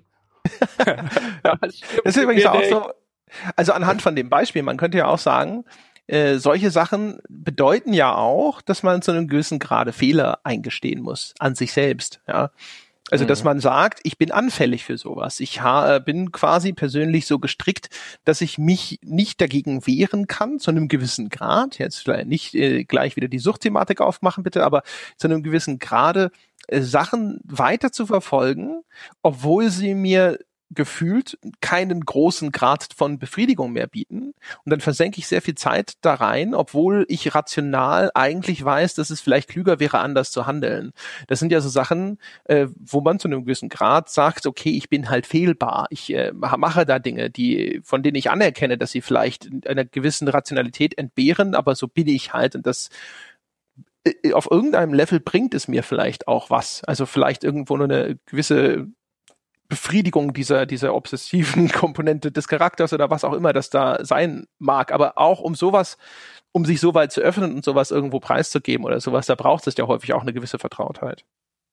Ja, wobei ich, wobei ich da jetzt tatsächlich, ohne dass wir jetzt wirklich auf diese Tangente abbiegen müssten, aber zumindest ich persönlich, wenn ich, wenn ich so eine Eigenbeobachtung mache, ist es, ist es, geht es schon sehr in diese Suchtverhalten-Ecke, die du gerade kurz ausschließen wolltest. Also wenn ich mir da so ein bisschen, bisschen mehr gerade bei diesem ganz Completionist-Thema, Thema äh, Gedanken mache, ähm, dann stelle ich zumindest immer wieder fest, wie viele Parallelen es zu anderen Suchtverhalten, wie zum Beispiel Rauchen, zumindest in meinem Fall einfach gibt, was, äh, ähm, was teilweise die die, die, die emotionale Komponente, um so zu sagen, ähm, und die rationale Komponente und wie die beiden sich so ein bisschen gegenseitig bekämpfen, was das angeht, erinnert es mich immer wieder an so andere Suchtverhalten. Und da bin ich, bin ja eine totale Suchtpersönlichkeit, was, was, was das angeht. Ähm, deswegen war ich auch immer echt total vorsichtig, äh, auch schon so in Jugendzeiten, als alle irgendwie so angefangen haben zu kiffen und so weiter mit solchen Sachen, weil ich gedacht habe, hey, wenn ich, wenn ich überhaupt nur in diese Richtung gehe, muss ich echt, echt, echt aufpassen. Da habe ich Angst vor. Ich, ich, ich wüsste, dass ich da total empfänglich wäre gibt ja auch genügend Leute, äh, wenn ich mich gar nicht, wenn ich mich nicht doll irre, hat das der Christian Schmidt sogar mal über sich erzählt, dass er mit World of Warcraft nicht angefangen hat, weil er gedacht hat, wenn ich das anfange, dann spiele ich das jetzt Wochen, dann versenke ich da Wochen und Monate in dieses eine Ding und das will ich einfach nicht. Und dann sozusagen, ich, hab, ich, hab, ich ja ich kenne mich gut genug, um zu sagen, mach das besser nicht. Ich habe ich hab damals World of Warcraft zu Release nicht gespielt, weil ich quasi ein Jahr oder anderthalb Jahre vorher es geschafft hat, von EverQuest loszukommen. Und ich habe gesagt, das passiert mir so schnell nicht nochmal. Ich habe das dann später nach Release gespielt. Ähm, und als ich dann irgendwann mit Lord of the Rings Online angefangen habe, habe ich plötzlich auch dann wieder sehr schnell gemerkt, wie ich wieder in diese alte Sucht, dieses alte Suchtverhalten rein verfalle. Ähm, und habe es dann aber relativ gut geschafft, äh, äh, es jetzt immer nur noch sozusagen sporadisch zu spielen. Aber ich muss da immer wieder aufpassen. Also wenn du da einmal in der Suchtspirale, auch das erinnert mich dann halt an sowas wie beim Rauchen und so weiter. Wenn du beim Rauchen mal eine ganze Weile aufgehört hast, dann kannst du schon mal eine Zigarette rauchen, ohne dass du sofort rückfällig wirst. Du musst dann echt aufpassen. Ehe du dich versiehst, bist du wieder an dem Punkt, wo du dir ein Päckchen kaufst. Ja, ich bin da ja eher so, was sowas angeht, bin ich ja eher der Sprinter und nicht der Marathonläufer. Ich habe immer so obsessive Phasen, wo ich mich irgendwie total für irgendwas begeistere und das dann total intensiv verfolge und dann irgendwann ist sozusagen so ein Sättigungspunkt erreicht und dann ist wieder gut. Also bei, also auch zum Beispiel jetzt MMOs, zum Beispiel das EverQuest, das habe ich eine Zeit lang mega intensiv gespielt aber irgendwann hatte das dann sozusagen, äh, war das dann erschöpft und dann war es auch wieder vorbei und dann habe ich das nie wieder angefasst danach, ehrlich gesagt. Und es gibt so verschiedene Sachen. Ich habe mal eine Zeit eine, so eine Schachphase gehabt, wo ich total begeistert war und dann mir Bücher über Schach gekauft habe und sonst irgendwas und dann war es auch irgendwann wieder gut. Also so ganz verschiedene Sachen, wo ich halt irgendwo was finde, wo ich denke so, ach, das fasziniert mich jetzt und dann ist das tatsächlich was, wo ich dann wirklich auch schwer von loskomme oder wo ich dann halt über Gebühr viel Zeit investiere? Also halt auch wieder, weißt du, so diese, äh, was ja bei einer dieser Suchtfaktoren ist, ist ja immer dieser Kontrollverlust. Man nimmt sich vor, dass man eigentlich was anderes machen möchte und man weiß, man sollte es tun für Ausbildung, Schule, Beruf oder was auch immer und dann tut man aber trotzdem, dann geht man trotzdem seinem Suchtverhalten nach. Also solche Sachen mache ich dann auch, wo ich denke, du solltest jetzt das machen, aber ich mache das andere. Aber das, äh, das ist dann halt nach einer Zeit vorbei und dann ist es halt irgendwie so, ja, das hatte ich jetzt, das brauche ich nicht mehr. Vielleicht zum Abschluss, Sebastian. Ist dir, ist dir eigentlich jetzt mal unabhängig von, von dem Spielethema, ähm, weil wir es eingangs hatten mit deinem, mit deinem ähm, Speichenköpfchenbruch, äh, ist dir das peinlich, der Unfall? Nee. Nee. Null. Äh, 100% selbstverschuldet, hätte hätt mich nicht so, hätte hätt runterspringen sollen von Anfang an, äh, war dumm, ähm, weiß es besser, hab was gelernt. Äh, ich bin fast eigentlich eher stolz. Ich habe äh, wirklich die paar Tage vorher noch gesagt, ich habe noch keinen, mir noch nichts gebrochen in meinem Leben. Bin gespannt, wann es soweit ist. Und äh, endlich habe ich was Cooles, ja, äh, zum Rumzeigen. ja. Nicht Sehenscheidenentzündung vom Tippen oder was? Dankenswerterweise halt eine Stelle, das ist machbar. Mein linker Arm ist halt jetzt eingegipst, also so temporäre Schiene zu nichts zu gebrauchen. Und es ist schon lästig. Ich habe ja, ich, oh Gott, Brotschneiden vorhin war echt eine Qual. Ähm, du, trotz ich, Brotschneidemaschine. Ich kann mir, ich kann mir das echt, äh, echt, echt äh, gut äh, vorstellen und äh, du tust mir da sehr leid. Äh, er hat mir vor einigen schon. Jahren mal das Schlüsselbein, das Schlüsselbein Ei. gebrochen auf auf eine, auf die, und zwar an der quasi irgendwie so 0, sonst wie viel Prozent der Schlüsselbeinbrüche sind da und das ist die denkbar schlechteste Stelle, welche habe ich natürlich erwischt. Genau die. Das ging monatelang äh, äh, bei mir in dem Fall mit Platte rein operieren und raus operieren und diesem ganzen Spaß. Und ich bin halt betrunken vom Fahrrad gefallen. Mm. Und ich kann mich, deswegen habe ich vorher gefragt, weil ich kann mich ja erinnern, mich, wenn mich da Leute gefragt haben, kann ich mich erinnern, ich habe halt gesagt, ich bin betrunken vom Fahrrad gefallen. Dann hat das irgendwann mal, weil ich das glaube ich bei, ähm, äh, weil wir da familiär unterwegs waren, da ist meine Mutter mitgekriegt und hat dann so danach zu mir gesagt, du kannst doch den Leuten nicht erzählen, dass du betrunken vom Fahrrad gefallen bist. Ich so, warum nicht? Ich bin betrunken vom Fahrrad gefallen. Ja. Sag halt, es war beim, äh, du hast diesen Elfmeter gehalten fürs Team. Ja. Der Herr Stange das hat es schon richtig gemacht. Das ist ja eine sehr männliche Verletzung. Beim ja. Klettern an die Grenzen gegangen und dann halt abgestürzt, lieber abgestürzt, als klein beizugeben. Ja. Ja, ohne Scheiß. Außerdem äh, eine Qualität, die habe ich auch bei bei euch beiden auch tatsächlich in der Arbeit gelernt. Own your mistakes. Deswegen finde ich es auch gut, äh, wenn du wenn du betrunken vom Fahrrad gefallen bist und diese diese Tatsache einfach ownst, äh, dir dir zu eigen machst. Äh, das finde ich eine super Taktik sollte man öfter im Leben machen, auch mit seinen Fehlern, auch mit seinem Suchtverhalten oder Obsession und den ganzen Videospielen. Geschichten. Ich habe ich hab noch eine Frage zum Thema, die mir gerade so in den Sinn gekommen ist. Und zwar im Gegensatz zu Filmen oder auch einem Fußballspiel sind Computerspiele ja keine so stark genormte Erfahrung. Also je nachdem, was das für eine Art Spiel ist, mehr oder weniger. Aber es ist ja so, dass eine, eine Spielerfahrung sehr, sehr unterschiedlich ablaufen kann. Das heißt, es ist weniger der Fall, dass man so über diese tatsächlich gemeinsame Erfahrung spricht. Ist das was, was dem Ganzen auch zu einem gewissen Grade in dieser, weiß ich nicht, dieser gesamtgesellschaftlichen Akzeptanz eventuell möglicherweise im Wege steht, insofern, dass er halt so diese, diese, dieses, dieser, dieser Common Ground sich langsamer ausweitet, weil es halt für jeden irgendwie ein bisschen unterschiedlich ist? Ja, ist ein guter Gedanke. Meiner Meinung nach erschwert das die, die, diesen, diesen Konsens über irgendein Spiel, was eben eine sehr individuelle Erfahrung ist, weil man, ähm, ja, ähm, weil jeder Spieler anders wahrnimmt, einen anderen Geschmack hat. Es gibt eine größere Vielfalt äh, an Spielen, bin ich der Meinung, als es den im Bereich Film, TV und Serie gibt mittlerweile extrem krassere Unterschiede auch. Und ähm, äh, man genießt Spiele halt nicht passiv. Man, äh, jeder bekommt eine andere Erfahrung, jeder macht das mit sich selbst aus und ähm, da ist ein viel höherer Gesprächsbedarf, bis man da irgendwie auf einen Konsens kommt, wenn man da überhaupt das eingeht. Ich glaube, das tatsächlich bremst das die ganze ja, kulturelle Ausbreitung oder die Präsenz von Spielen ein wenig. Es ist ja auch, es ist ja auch ein Medium, in das es im Unterschied zu allen anderen Medien vergleichsweise schwierig ist, reinzukommen und einen Zugang zu finden. Oh ja. Oh ja. Also ich meine, ich habe es glaube ich neulich mal in irgendeiner Diskussion äh, äh, im Forum oder so gesagt, ich kann, wenn ich möchte, kann ich mir das komplette Werk von Alfred Hitchcock an einem Wochenende drauf schaffen. Ähm, da habe ich aber quasi erst ein Bioware-Spiel gespielt. Mhm. Ähm, äh, wenn ich mir da das Werk zum Beispiel drauf schaffen wollen würde. Also es, es erfordert natürlich sehr viel Zeit, die du rein investierst, wenn du es tatsächlich selbst erleben willst. Und das Selbsterleben ist notwendig, um das Medium zu verstehen, weil André jetzt gerade nochmal das Sportbeispiel genannt hat. Ich kann mich zum Beispiel erinnern, als jetzt Darmstadt 98 äh, erst in die zweite und dann die erste Liga aufgestiegen ist, gab es hier natürlich einen riesigen Hype und plötzlich laufen hier Leute als Darmstadt-Fans und mit Darmstadt-Trikots und mit Schals äh, rum, von denen ich jetzt zumindest den Eindruck hatte, vor zwei Jahren oder vor drei Jahren hat, haben die sich noch nicht für Fußball interessiert. Die, dann, dann das generiert halt so ein bisschen einen Hype. Aber alles, was du letztlich machen musst, ist ähm, auf kicker.de gucken, wie das Spiel ausgegangen ist und den blau-weißen Schal umlegen. Mhm. ähm, bei, bei Spielen, um dort überhaupt reinzukommen, selbst wenn du so ein bisschen auf so einem Hype-Train so ein bisschen mitschwimmen willst, weil du vielleicht ähm, äh, so zu den Leuten gehörst, denen das auch wichtig ist, da immer so ein bisschen dazu zu gehören und bei den neuen Entwicklungen dabei zu sein oder die das einfach sympathisch finden, weil es viele sympathisch finden. Bei Spielen ist es echt schwer, da reinzukommen. Ja, und du hast ja auch noch vor allem, du hast ja auch noch Genregrenzen. Also selbst wenn jemand Strategiespiele spielt, dann hat er aber vielleicht noch nie einen Shooter gespielt, weil ihn das nicht interessiert.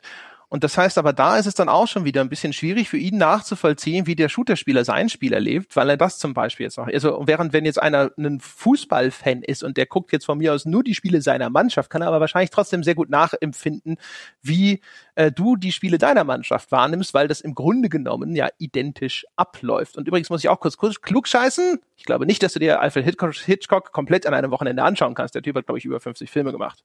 So. Ja, ich muss nur nicht schlafen. Selbst 48 Stunden. Ich glaube, die Lauflänge von allen Hitchcock-Filmen ist länger. Ja, ich hätte jetzt das Wochenende, ist ja der Freitag noch dabei. Ja, es war jetzt vielleicht ein bisschen. ja. Das Freiberufler-Wochenende. hey, sag das nicht vor Sebastian, verdammt. Alles bei dem Kind. Der heutige Binge-Watcher schaut ja auch mit 1,25-facher Geschwindigkeit. Da schafft man mehr. Und das macht man das bei Filmen auch schon? Bei, bei Serien habe ich, ist es tatsächlich, gibt es viele Leute, die das äh, empfehlen. Echt? Weil man schafft man, wenn man eine, eine, Staffel guckt, schafft man halt äh, das Ganze in irgendwie zwei Stunden weniger Zeit. Ich weiß, dass unsere Binge-Podcaster das machen, die hören das tatsächlich mit 1,5-facher mhm. Geschwindigkeit. 1,5 sogar, abgefahren. Ja. Mhm. Den, ähm, ja, das war jetzt wahrscheinlich übertrieben. Ich müsste tatsächlich nachgucken. Ich weiß es auch aus dem Kopf nicht, äh, wie viele Filme Hitchcock hatte. Also wahrscheinlich dauert es vielleicht. Dann lass es eine Woche dauern. Auch dann habe ich äh, äh, Dragon Age Inquisition erst durchgespielt, wenn ich wenn ich tatsächlich das Werk kennenlernen will. Das war jetzt wahrscheinlich oder vielleicht möglicherweise äh, etwas zu überspitzt. Ähm, aber was ich noch ganz kurz zu dem zu dem Aspekt ähm, also weißt du, Jetzt also auch dieses, dieser Casual Talk.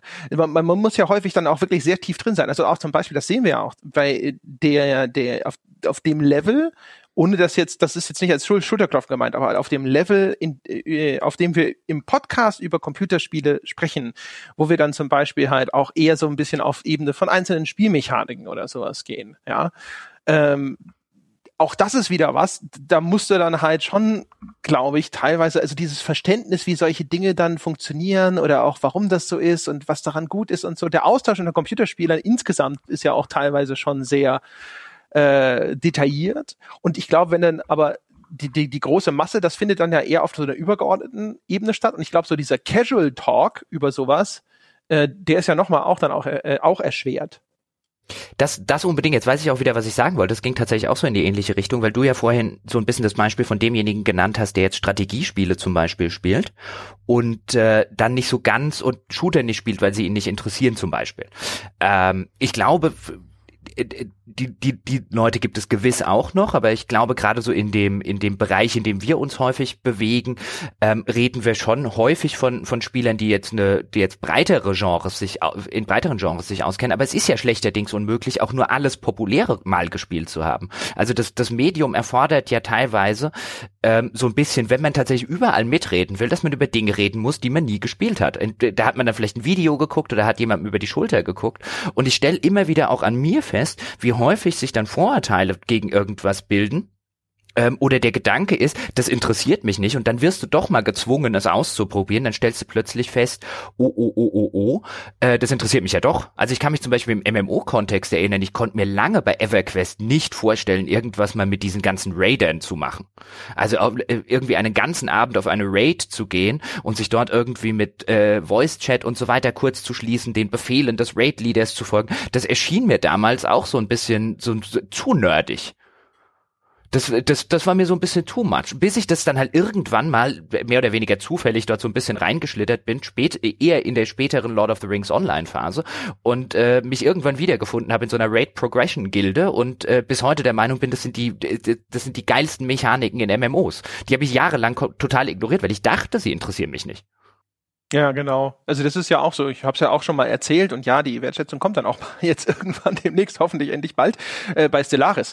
Die die ersten fünf Stunden äh, war das ein größtenteils Quälerei, weil da musste ich mir halt Dinge wieder neu aneignen, musste einen Teil neu lernen, musste erstmal auch das Spiel macht einem da auch nicht ganz leicht. Da musste ich halt irgendwie sehr viel Zeug mir so ein bisschen erstmal auch auf den tieferen Ebenen innerhalb von dieser Menüstruktur und so anschauen und wie funktioniert das, wie geht das. Und wenn du dann erstmal so diese grundlegende Mechanik begriffen hast und die grundlegenden Informationen im Kopf hast, die du halt brauchst, um das alles vernünftig zu bedienen und so was, dann fängt das auch an Spaß zu machen.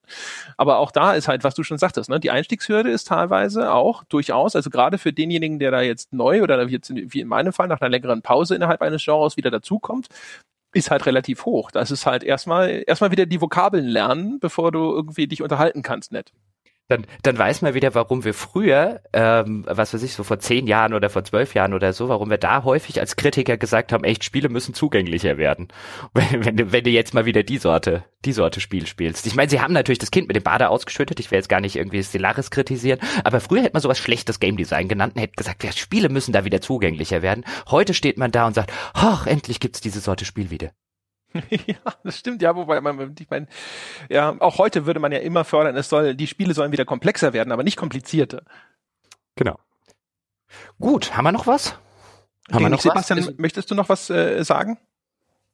Ich bin, ich bin überwältigt über die Abschweichqualität hier, aber gleichzeitig äh, bin ich einfach nur beeindruckt, was für ein wunderbar schräges Medium Videospiele sind.